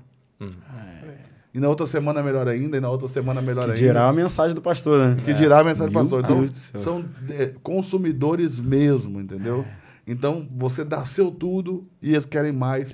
Eles te aplaudem hoje e já te cobram amanhã que seja melhor que ontem. O- eu vi um pastor falar esse dia, é, eu tava numa conferência, ele falou, ele, ele falou que um, um pastor tinha questionado ele, ah, minhas ovelhas estão saindo da minha igreja, estão, né, minha igreja, né, já começa, né, sendo ok, né, as ovelhas estão saindo, aí esse pastor foi e falou assim, ó, o problema é que você tá preocupado construindo cerca e não tá, e não tá deixando a grama verde, Crescer. crescer. Tem cerca, mas não tem alimento. Não tem alimento, entendeu? O cara constrói uma cerca gigante, eu falo lá na igreja, gente, vai Eu acho que a igrejas. maioria das igrejas que a gente vê pelo Brasil afora são pequenos cercadinhos para as ovelhas não escaparem. E os caras realmente gastam mais tempo construindo cerca do que é, Cuidando da grama, preparando do a terra para que essa semente venha a germinar. Ok. O Senhor falou muito forte comigo nesse texto mesmo. É, Paulo planta, Paulo rega, Deus dá o crescimento. É, o fato de que nós precisamos preparar a terra que recebe a semente. Uau. E a terra que recebe a semente é a igreja. É lá que o Senhor lança as vidas como sementes. Entende? E nós precisamos cuidar dessas sementes até que elas venham produzir frutos. Uau. ok? Então, se o ambiente da igreja, quando você chega, não é uma terra para que você frutifique, você vai se tornar uma semente que não germina. Entendi. Entende? Porque o ambiente não é um ambiente adequado para que a semente possa germinar, para que a árvorezinha possa crescer e para que ao seu tempo ela dê fruto. Uau. Então, ainda que Deus é quem dá o crescimento, ele não vai dar crescimento em pedras. Entendi. Se o terreno é pedregoso, se o terreno está cheio de espinhos, se a semente caiu fora da cova, está na beira do caminho, como que ele vai dar crescimento? Uau. Aí o crescimento é totalmente natural, né? Sim. O, o que caiu à beira do né? caminho é, É natural no sentido de humano, não divino. É um crescimento promovido por nós, pelos homens. O que cai à beira do caminho vem a ave do céu e devora, ou seja, esse aí desaparece. São os devorados mesmo por Satanás na caminhada. Muitas pessoas são devoradas por Satanás na, na caminhada, é, nessa jornada como igreja. Ah, o que cai entre espinhos é sufocado pelo amor das riquezas. Ok. E o que cai em pedras não tem raiz. E aí, Não vindo o suporta, né? sol, seca-se, queima, morre. Então, o, o que cai entre pedras ali é aquele que recebe a palavra de Deus com alegria, mas logo se ofende, ou seja, o poder da ofensa. A ofensa tem um poder terrível de destruir vidas dentro do ambiente da igreja. Então, ensinar as pessoas a não andarem ofendidas é muito importante. Ensinar, não sei se você já leu aquele livro A Isca de Satanás, né? Não, não A ofensa literalmente é a isca de Satanás para destruir a igreja. Né? Que as pessoas se ofendem, pessoas que se ofendem fácil, são pessoas extremamente doentes nas suas emoções, de uma mente não saudável, né? E essas pessoas elas geram muita dor. Elas tra- transformam os ambientes leves em ambientes muito pesados, carregados. E aí nada germina né, nesse tipo de ambiente, um ambiente ácido Sim. um ambiente tóxico, ok? Então, trabalhar para que a igreja não seja um ambiente tóxico, e uma das coisas que eu tenho trabalhado muito forte aqui, que eu penso que é cultural, Uhum. tá? é a maledicência. Sim. As pessoas falam mal de todo mundo e mal do que elas nunca nem viram. Verdade. E, e quando eu comecei a tratar, tratar isso na vida da igreja, você vê, a igreja triplicou de tamanho, em termos de número de pessoas. Triplicou. Por quê? Porque as pessoas têm uma tendência a falar mal de que eles nem conhecem, a denegrir a imagem de todo mundo, a falar do passado das pessoas. É, aquele, o pecado de Lachon Hará, que os judeus dizem, é o pecado da maledicência que Tiago, na epístola de Tiago, traz no Novo Testamento. E quando eu comecei a tratar isso, eu vi a igreja crescendo. Ou seja, você vai criando um ambiente menos ácido, um ambiente menos pesado, um ambiente menos tóxico e cresce. Porque aí Deus dá o crescimento. Ok. Um ambiente mais amor, né? Entende? Então, uma, uma igreja onde as pessoas ficam falando mal delas mesmas, que quando eu falo mal, eu sou seu ovelha, eu falo mal de você, tu fala mal de mim. É. É, porque se você é um pastor ruim e eu tô lá, eu sou pior ainda. porque- É, eu tô vendo que você é ruim e quero ficar lá. É. Então eu sou pior. Se você fala mal da sua ovelha, é, e se a ovelha é ruim e a sua ovelha, isso denigra a sua imagem, não a dela. É. Então, assim, uma igreja onde todo mundo está falando mal de todo mundo é um ambiente que eu penso que não pode haver crescimento. Sim. A gente tenta implantar muito E, aí, né? e eu creio, Coutinho, que a maioria das igrejas não crescem por causa da maledicência. Falando desse crescimento, a gente, a gente tenta implantar muito esse, esse amor por vidas ali na igreja. Esse amar pessoas.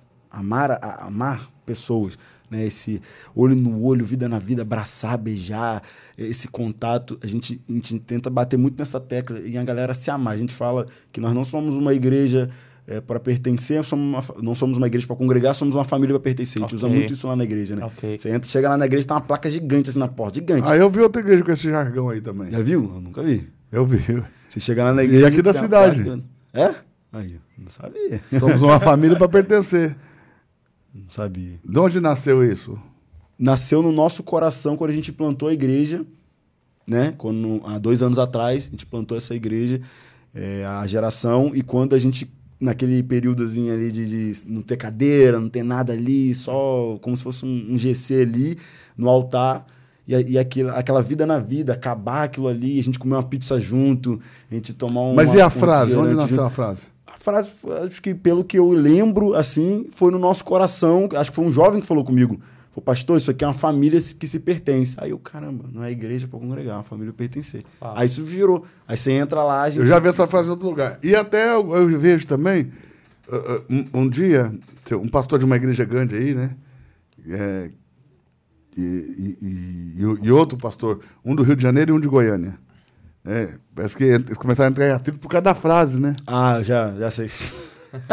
Cada, É, cada frase é, do o processo o é slogan, tudo falaram lá o que- slogan da, da, da igreja, Quer processar e tudo. falaram em processo e tudo eu lembro mais. E por mas, a- a- mas aí vai saber quem imitou quem, por quê, da onde veio, né? E, e você sabe que só dá essas brigas porque o, o outro não consegue admitir. Né? Ah, não, eu vi você e. Quer ver Porque, coisa? a que porque é legal inspirar pessoas. Dificuldade Ó, de prestar honra. Quando É. eu fui. eu- foi o Wesley foi comigo. esse no dia do. Não sei se foi o dia que o apóstolo Joel veio. Não, foi outro culto que a gente foi, né? A gente veio num culto. E Ah, quando e- a gente chegou aqui, tinha pode- as, ba- as bandeiras que são E às vezes ali. pode acontecer, né? de- das igrejas terem as mesmas ideias sem ninguém se falar. É. Tinha as bandeiras que vocês botaram ali escrito Jesus. Jesus, sim. A gente entrou, o menino do jovem falou assim: ó, pastor, posso botar uma bandeira assim lá na igreja? Eu falei, claro. Pegou e botou, tá lá. Não tá escrito Jesus, tá escrito o melhor lugar do mundo. Você entra assim, tá lá as bandeiras, igualzinho ali. E não Mas temos é- dificuldade Mas nenhuma é isso, poxa, inspirar. Inspiração. É legal. Presta atenção, se você faz algo que me inspira, Ok. você vai ficar orgulhoso disso. Você vai ficar feliz com isso. Agora, quando eu venho e, e pego aquilo que você está fazendo, estabeleço também no meu ambiente, no meu, no meu lugar, e, cara, eu sou incapaz de reconhecer que você me inspirou, é daí que vem as, as desavenças, as É, brigas. Né? problema. cara, eu gostei da sua frase. Amei a sua frase. Isso aí falou também ao meu coração. Vou estabelecer isso aqui também. Tá legal? Impossível. Eu não, eu não conheço. Eu quero, quero tô para ver ainda um pastor que vai dizer não faça. É verdade. Eu vi, eu já Pelo vi- contrário, vi poxa. igreja- Ele vai dizer, faz aí, extraordinária. cara, faz aí. Eu já vi igreja usando Vivendo Extraordinário. Eu olhando eu falei, eu conheço aí. De Não, mas é? tem muito, né? E, a- e- e aqui é o final da nossa frase. que A nossa frase é vivendo o ordinário de forma extraordinária.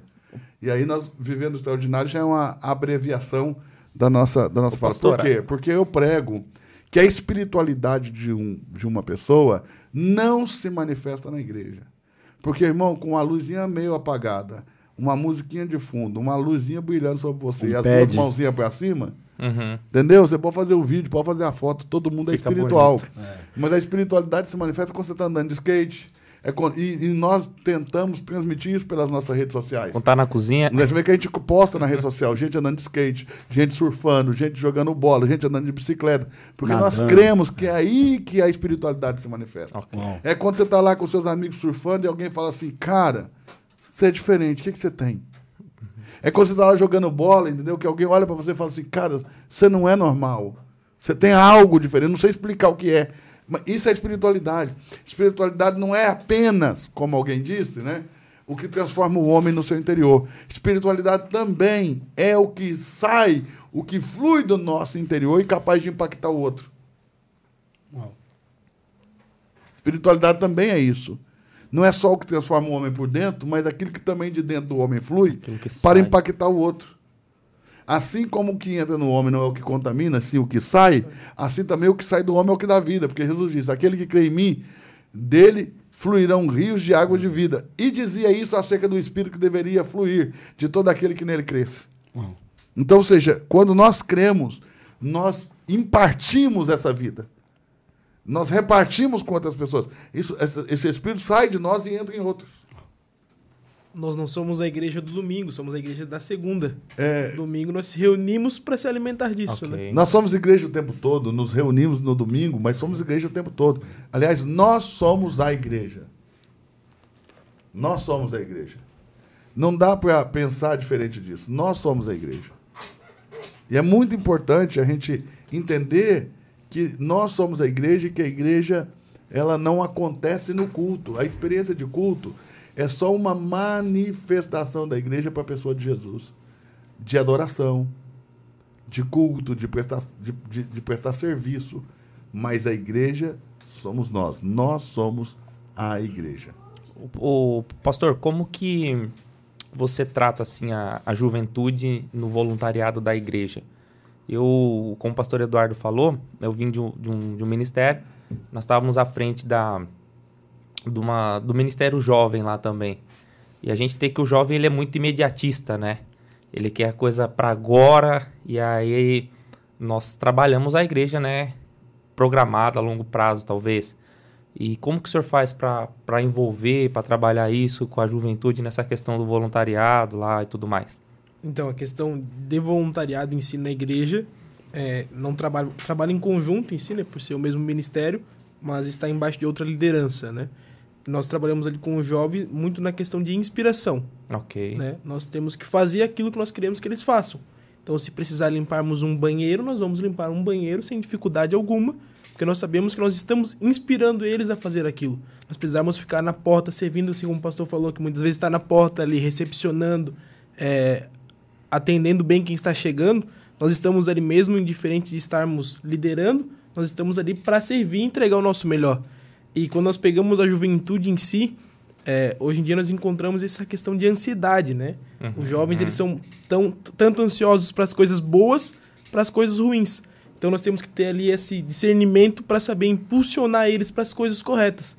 E principalmente, assim como o pastor Coutinho é, mencionou antes, desses jovens que ele encontrou ali no monte orando e tal, a intensidade que eles estão vivendo o evangelho uhum. é a mesma intensidade que eles viviam no mundo. Okay. Então eles não deixaram de ser intensos, porém agora eles têm um direcionamento, eles estão encaminhados para fazer algo que venha acrescentar para que o evangelho venha crescer e se expandir. Uhum. Então a gente busca sempre trazer uma, um direcionamento para eles para que eles possam percorrer da melhor forma, né?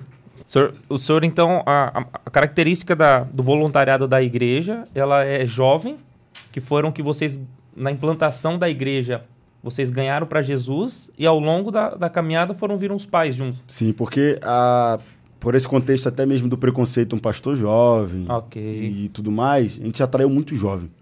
Entre é, 18, 19, 20, 23, até 25 anos ali, a gente atraiu muito jovens. Só que é, esse um ano foi, foi muito assim, essa galera, era essa faixa etária. 18 a 30 anos ali foi essa faixa etária. Só que depois, vendo a, a transformação na vida dessas pessoas, os pais começaram a vir. Porque olhou o filho, uhum. oh, meu, meu filho bebia, não bebe mais. Minha filha entrava para dentro do quarto com, a, com o namorado, agora tá entrando com um monte de menino para orar.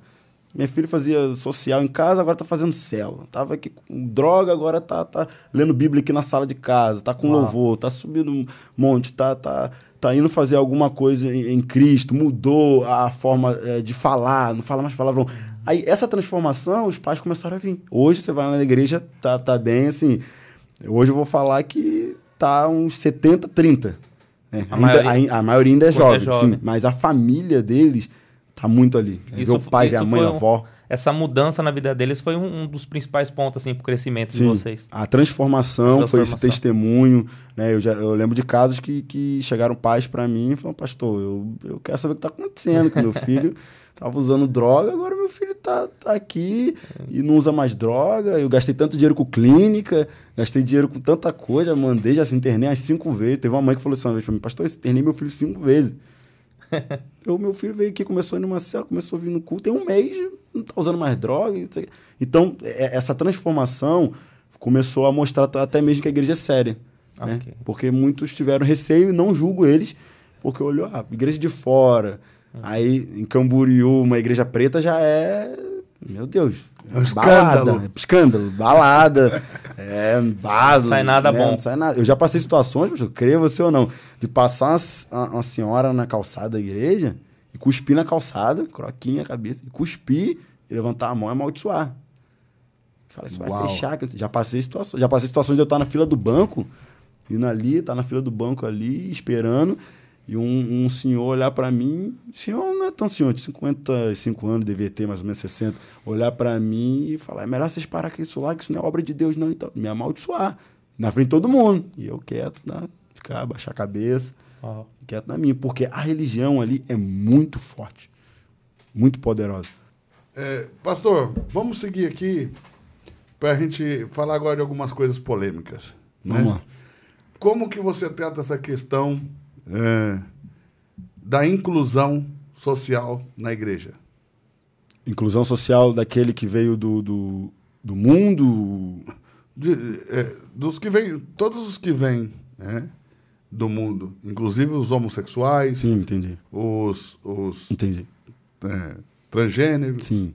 é, é transgêneros que fala? Acho que é. Transgênero. Eu ensino sempre os voluntários ali. Trans, né? Homens trans, trans, mulher trans, né? Sim. Eu ensino sempre os voluntários ali e a toda a igreja ter outro corpo. A amar. Galera, ame, independente. Independente Você, Vocês têm alguém assim na igreja ou não? Temos, temos, temos, temos. Temos e não é pouco. Ah. Tem, tem uma galera assim, deve ter uns 15. Sim, bastante. Pelo número, ainda mais jovem na cidade, tem. Já chegou caso de o cara entrar de mão dada com o cara ali na igreja. E aí, como que é isso? A gente ama, te abraça, a gente ama. trata como normal, normal, trata normal. Ouve. Eu tenho um. Mas prega contra? Eu sempre prego e falo, gente, a gente te ama, mas a gente não, Não concorda. concorda com o seu comportamento. Entendeu? Não concordo. O altar não vou mudar a mensagem. Como também não concordamos com o comportamento de muitos héteros. Sim, com certeza. Como eu não concordo com o adúltero. Né? O cara tá adulterando, Ok. traindo a esposa. Então a mensagem continua sendo a mesma. Também não concordamos com a fornicação, A fornicação, ainda que sejam héteros. sim. Mas o amor à pessoa a gente trata normal. Teve um caso uma vez de um, de um homossexual que É ele- uma vida, né? É, uma vida. Aí ele foi na igreja. Mas você acha que, que eles vão permanecer assim lá? Ou vai haver mudança? Eu acho, pelo menos pelo que eu tô vendo. tá Já houve algum tendo- caso? Já, já. Eu tenho pelo menos uns cinco que eu consigo lembrar assim, nome é, bem certo, que eh, chegaram ali na vida, na prática, e pelo ir no culto, se relacionando com a igreja. Pertencendo. O Espírito Santo foi convencendo aquela pessoa e ela pegou e abriu mão, chegou pra gente, sentou, conversou, admitiu. Chegou nesse nível de chegou, sentar, chegou, conversar? Abrir e falar, ó, eu praticava isso, eu fazia isso, a minha vida era assim. Que legal. Ó, a gente tem, por exemplo, um- tem umas três jovens assim, eu vou usar essa jovem, mas é entre 25 anos, que eram da vida da prostituição. Que legal que eles sentiram essa liberdade de falar com o pastor. Mas porque a gente, a gente tem esse relacionamento de amar e abraçar muito. Quando eu digo que legal aqui, não é o fato deles estarem na igreja e serem é, trans, né? Ou, ou homossexuais, Sim. ou homoafetivos, como quiserem chamar. Mas o fato deles sentirem a liberdade de falar com o pastor, Sim. porque geralmente essas pessoas não se sentem na liberdade de falar isso com os pastores, né? Uhum. E que legal que eles puderam falar isso lá. Porque eu vejo também, pastor, que muitos pastores se acham semideus. Eu sempre falo ali, gente, eu sou um homem carnal, pecador, só que eu sempre falo, vocês vão ver um homem apaixonado por Jesus.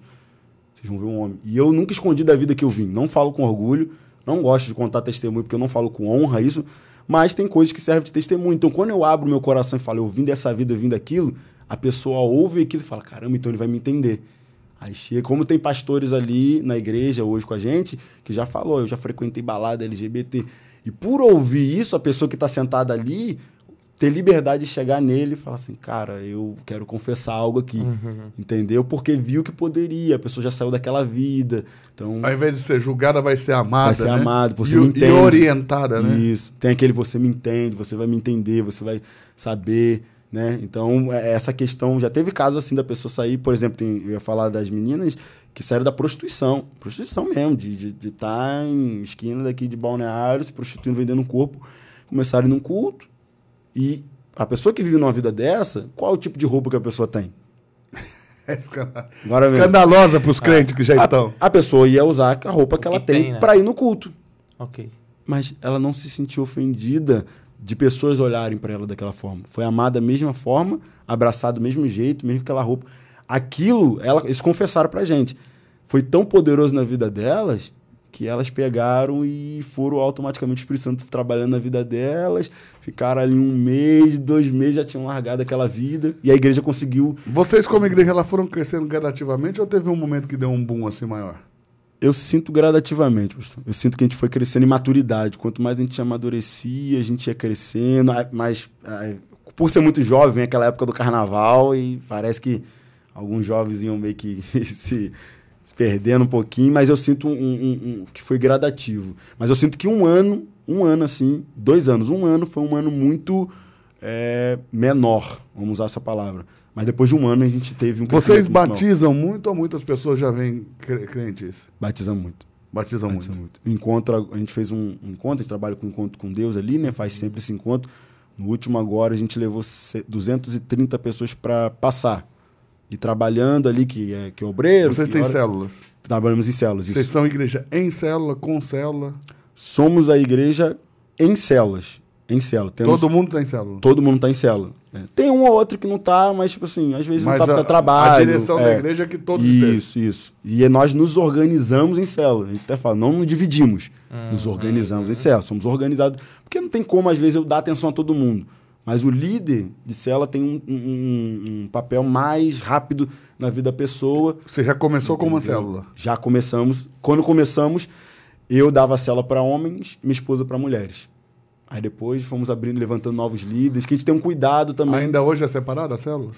É, célula, é, célula. Hoje a gente tem seis células de homens, seis células de mulheres. Aí célula de homem vai só homem, célula de mulheres vai só mulher, porque às vezes na célula a pessoa tem uma liberdade de abrir, né? Falar alguma coisa ali que, às vezes, se tivesse mulher ia ficar sem graça. A gente tem. É um momento muito discipulado, né? Então, às vezes, a pessoa quer confessar um pecado ali, às vezes, se tiver uma mulher, ele não vai querer confessar. Então, a gente trabalha com só homens e só mulheres para isso mesmo, para conseguir consolidar melhor. Que legal. Muito legal. Entendeu? Quantas pessoas em média numa célula? Numa célula, vamos lá, hoje em média tá, tá indo 20, 30 pessoas. De 20 a 30 pessoas por célula. Uau! É. No culto, por exemplo, hoje na nossa igreja a gente tem 310 cadeiras. Hoje, na igreja. Cabe. Não cabe muito mais que isso, deve caber 350, não cabe muito mais que isso, o espaço nosso. E, por exemplo, domingo, é, Eu- nós temos lá na Rende 130 cadeiras. 130. Mas a gente faz três cultos. É, Mas o povo volta muito ou Volta pouco. volta pouco? né? Vai em um, não vai no outro. É, não, sempre tem os fanáticos. É. Ah, tá nos três, né? Tem, tem, tem. Pô, amigo. Mas a, a maioria muda, é, são pessoas diferentes. Aí, A gente tem 130 cadeiras, mas a gente coloca 300 pessoas no prédio. sim. Já chegamos a colocar 309. Né? Pensei, Domingo bom, agora teve culto de Bombeiro ceia. aparecer aqui, eu tô enrolado. Domingo teve culto de ceia, por exemplo, aqui na igreja a gente faz primeiro domingo do mês, aí tava 300 cadeiras, não tinha mais cadeira, tinha mais umas 50 sentadas assim que eu chamo de área VIP, que não tinha onde sentar, sentou no altar, e no outro lado do altar tinha mais 50. tinha 400 pra área VIP, pessoas. senta aqui no eu chão. falo, vem pro camarote, senta aqui, senta no camarote Senta aí. aqui no camarote. Aí a gente trabalha assim. E só que na célula, Gostei pastor, dessa área VIP. Vou, vou modelar isso aí lá pro meu Nós temos duas lá caixotinho. também. né? na célula, pastor, vai muita gente que, que não é cristã. Muita. Ok. Porque às vezes a pessoa não. Às vezes tem dificuldade na igreja, mas não na célula. É. Aí eu a célula é sempre- uma ferramenta evangelística, Isso. né? É um a, braço gente, a gente ainda não tem célula. Eu estou pensando se a gente estabelece célula ou não Uhum. estabelece célula, quando estabelece a célula. E eu creio que no futuro a gente vai ter as células, né? Mas eu quero dar uma viajada, quero ver alguns modelos e quero, principalmente, né? Orar para que Deus nos dê a nossa forma de fazer. Sim. Porque a nossa igreja é mais cultural do que de modelo. Então eu quero Uhum. que seja uma cultura e não uma estratégia, entende? Sim. A gente. Por sempre- exemplo, você com as células hoje e com a igreja, você dirige a igreja para onde? Qual é, qual é a direção que você dá? Para onde você está conduzindo essas pessoas? Isso é muito bom falar, pastor, porque eu. Até essa questão de como a igreja cresce, que a gente falou de outros Porque assuntos. muitas igrejas em células a gente vê que eles não têm uma direção clara de para onde estão indo. Não sabe a única direção é indo. crescer. Isso. né? Então é crescer, crescer, crescer. E acaba que é o crescimento pelo crescimento. Fica meio sem objetivo, Um sem inchaço, direção. né? É, até o inchaço, né? Não sabe pra onde tá indo. né? Exato. Essa é verdade. Vo- Você que ia para onde a, A gente, hoje? sente, a gente fala muito isso lá e eu sou muito ousado assim, ó. Muito, eu sou muito intenso no que eu falo, no que eu faço. Por exemplo, a gente quis fazer um culto na praça, a gente botou mais de 300 pessoas, mais de 300 jovens na praça, fizemos brasileiros, um culto, bandeira do Brasil e tal. Então a gente é muito intenso. E eu falo ali que a nossa intenção ali em Camboriú, e é, pode achar loucura quem quiser, é não ter mais nenhum bar, não ter mais nenhum prostíbulo, não ter mais nenhuma boate ali na cidade.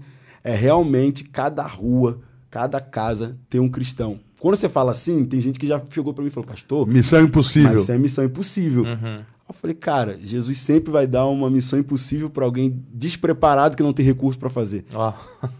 E em, em dois anos, eu, esse crescimento que a gente está tendo, porque a minha preocupação, pastor, não é se a pessoa vai congregar ali, não.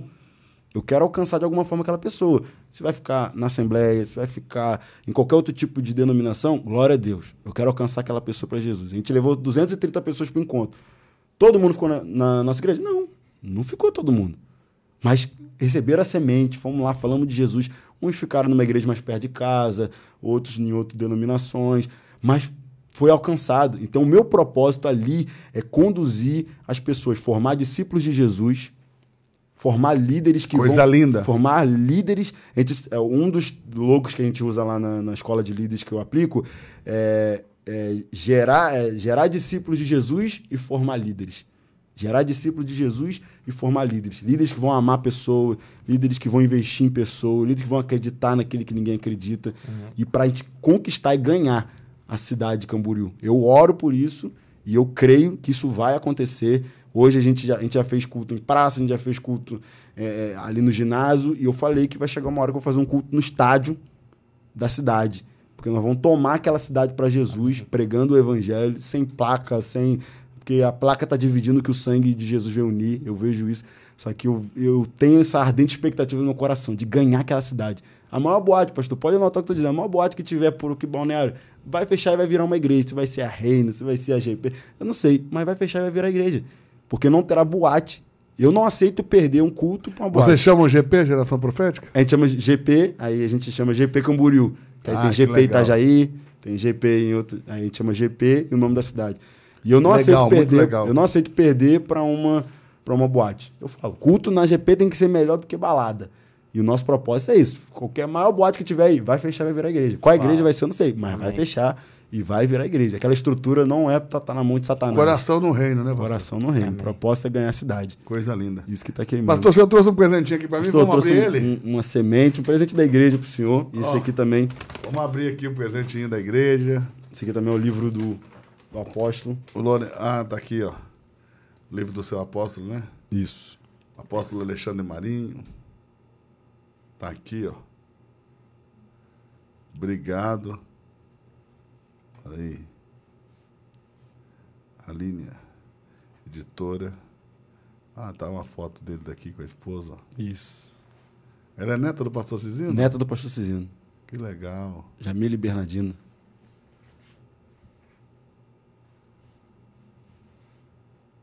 Eu que vi que o senhor gosta muito de tomar café, chá. Fiz um. O pessoal da igreja fez uma lembrancinha pro senhor aí.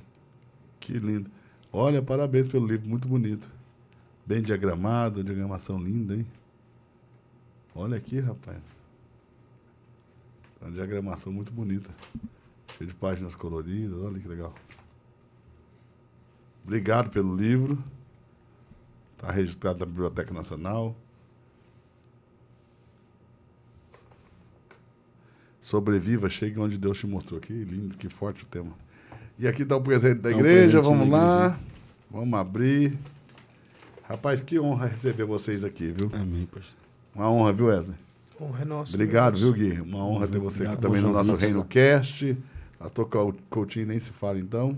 Se quiser ficar aí, Pastor Coutinho, pro nosso próximo podcast, podcast aí com o Ronaldo Borges, Amém, pastor. pode, vamos, tá convidado, vai pegar fogo aí.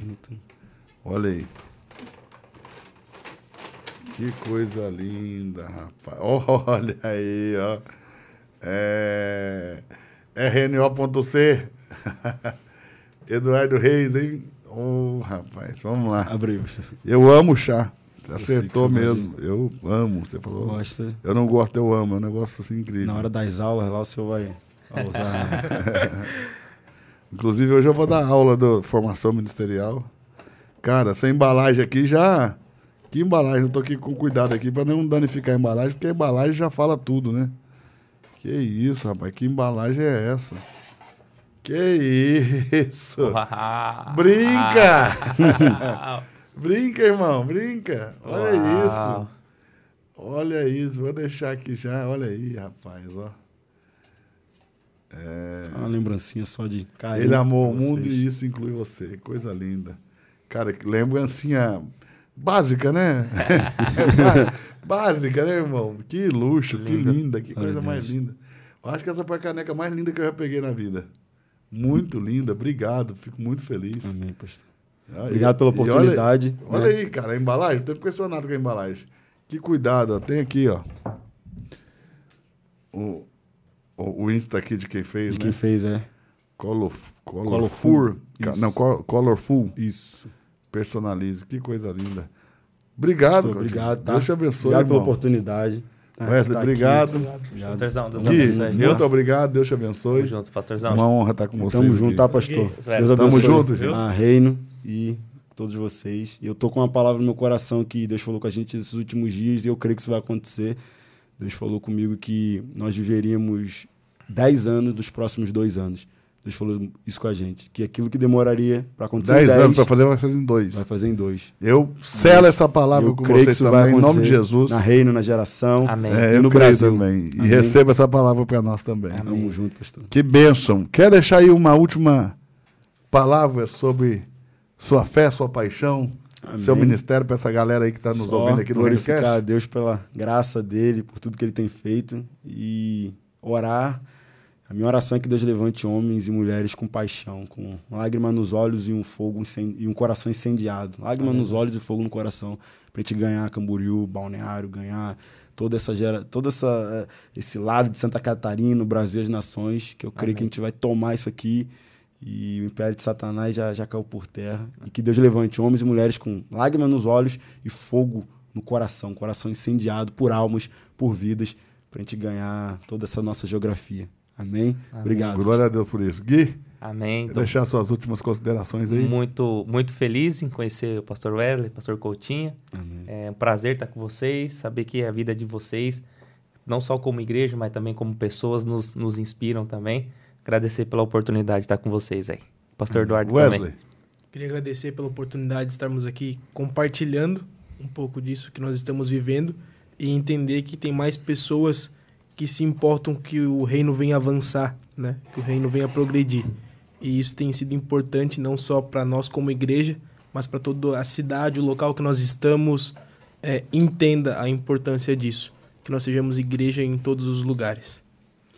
Amém. É isso então, pessoal. Chegamos ao final de mais um Reino Cast. Não fique aí choroso nem preocupado, porque amanhã tem mais. É, não esqueça de deixar os seus comentários. Se você não está inscrito no nosso canal, se inscreva também. É, Eduardo Reis. Clique aí no sininho, ative as notificações para que você possa ser avisado todas as vezes que nós postarmos um, um Reino Cast novo e também todas as vezes que a gente entrar ao vivo. É, Pastor Coutinho, deixa aí o arroba da igreja para o pessoal conhecer a GP. Arroba GP Camboriú. Arroba GP Camboriú. Então entre lá para você conhecer um pouco mais do Pastor Coutinho, da igreja. Vai ser muito bom. Nosso arroba da Reino mudou, né, Gui? Agora, como que tá agora? Arroba reino.bc. É rno.bc. RNO. Não é isso? Não, Reino BC. Reino BC? É. Vê aí. Certifique-se. Eu acho que tá rno.bc.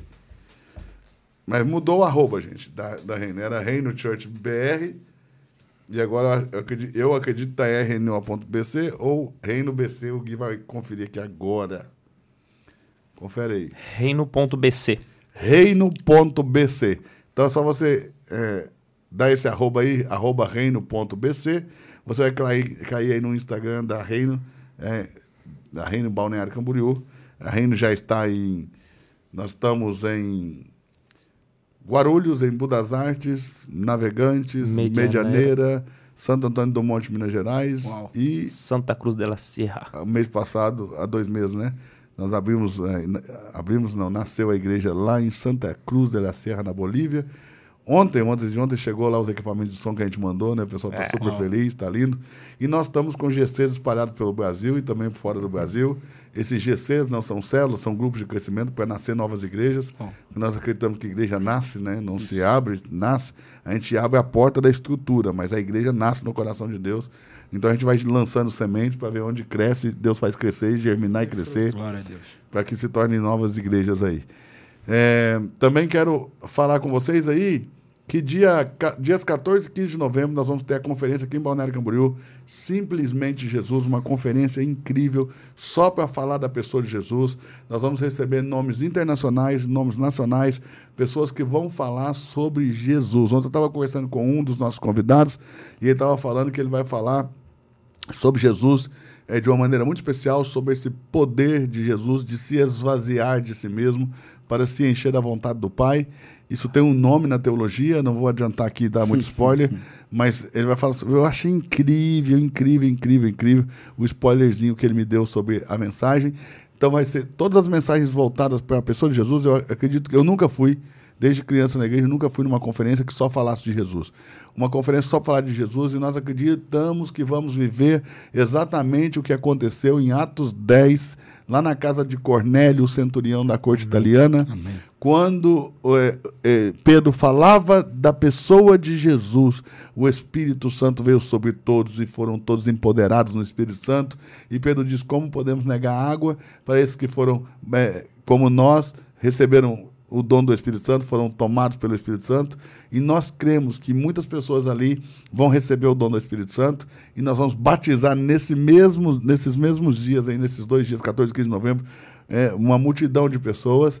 Nós cremos que vamos sacudir a igreja brasileira Amém. para a importância da centralidade de Cristo na igreja e como essa centralidade de Cristo na igreja é, faz com que a vida de Cristo esteja ali e isso faz com que a igreja seja saudável, terra fértil, para que a gente possa plantar e regar e Deus dar crescimento.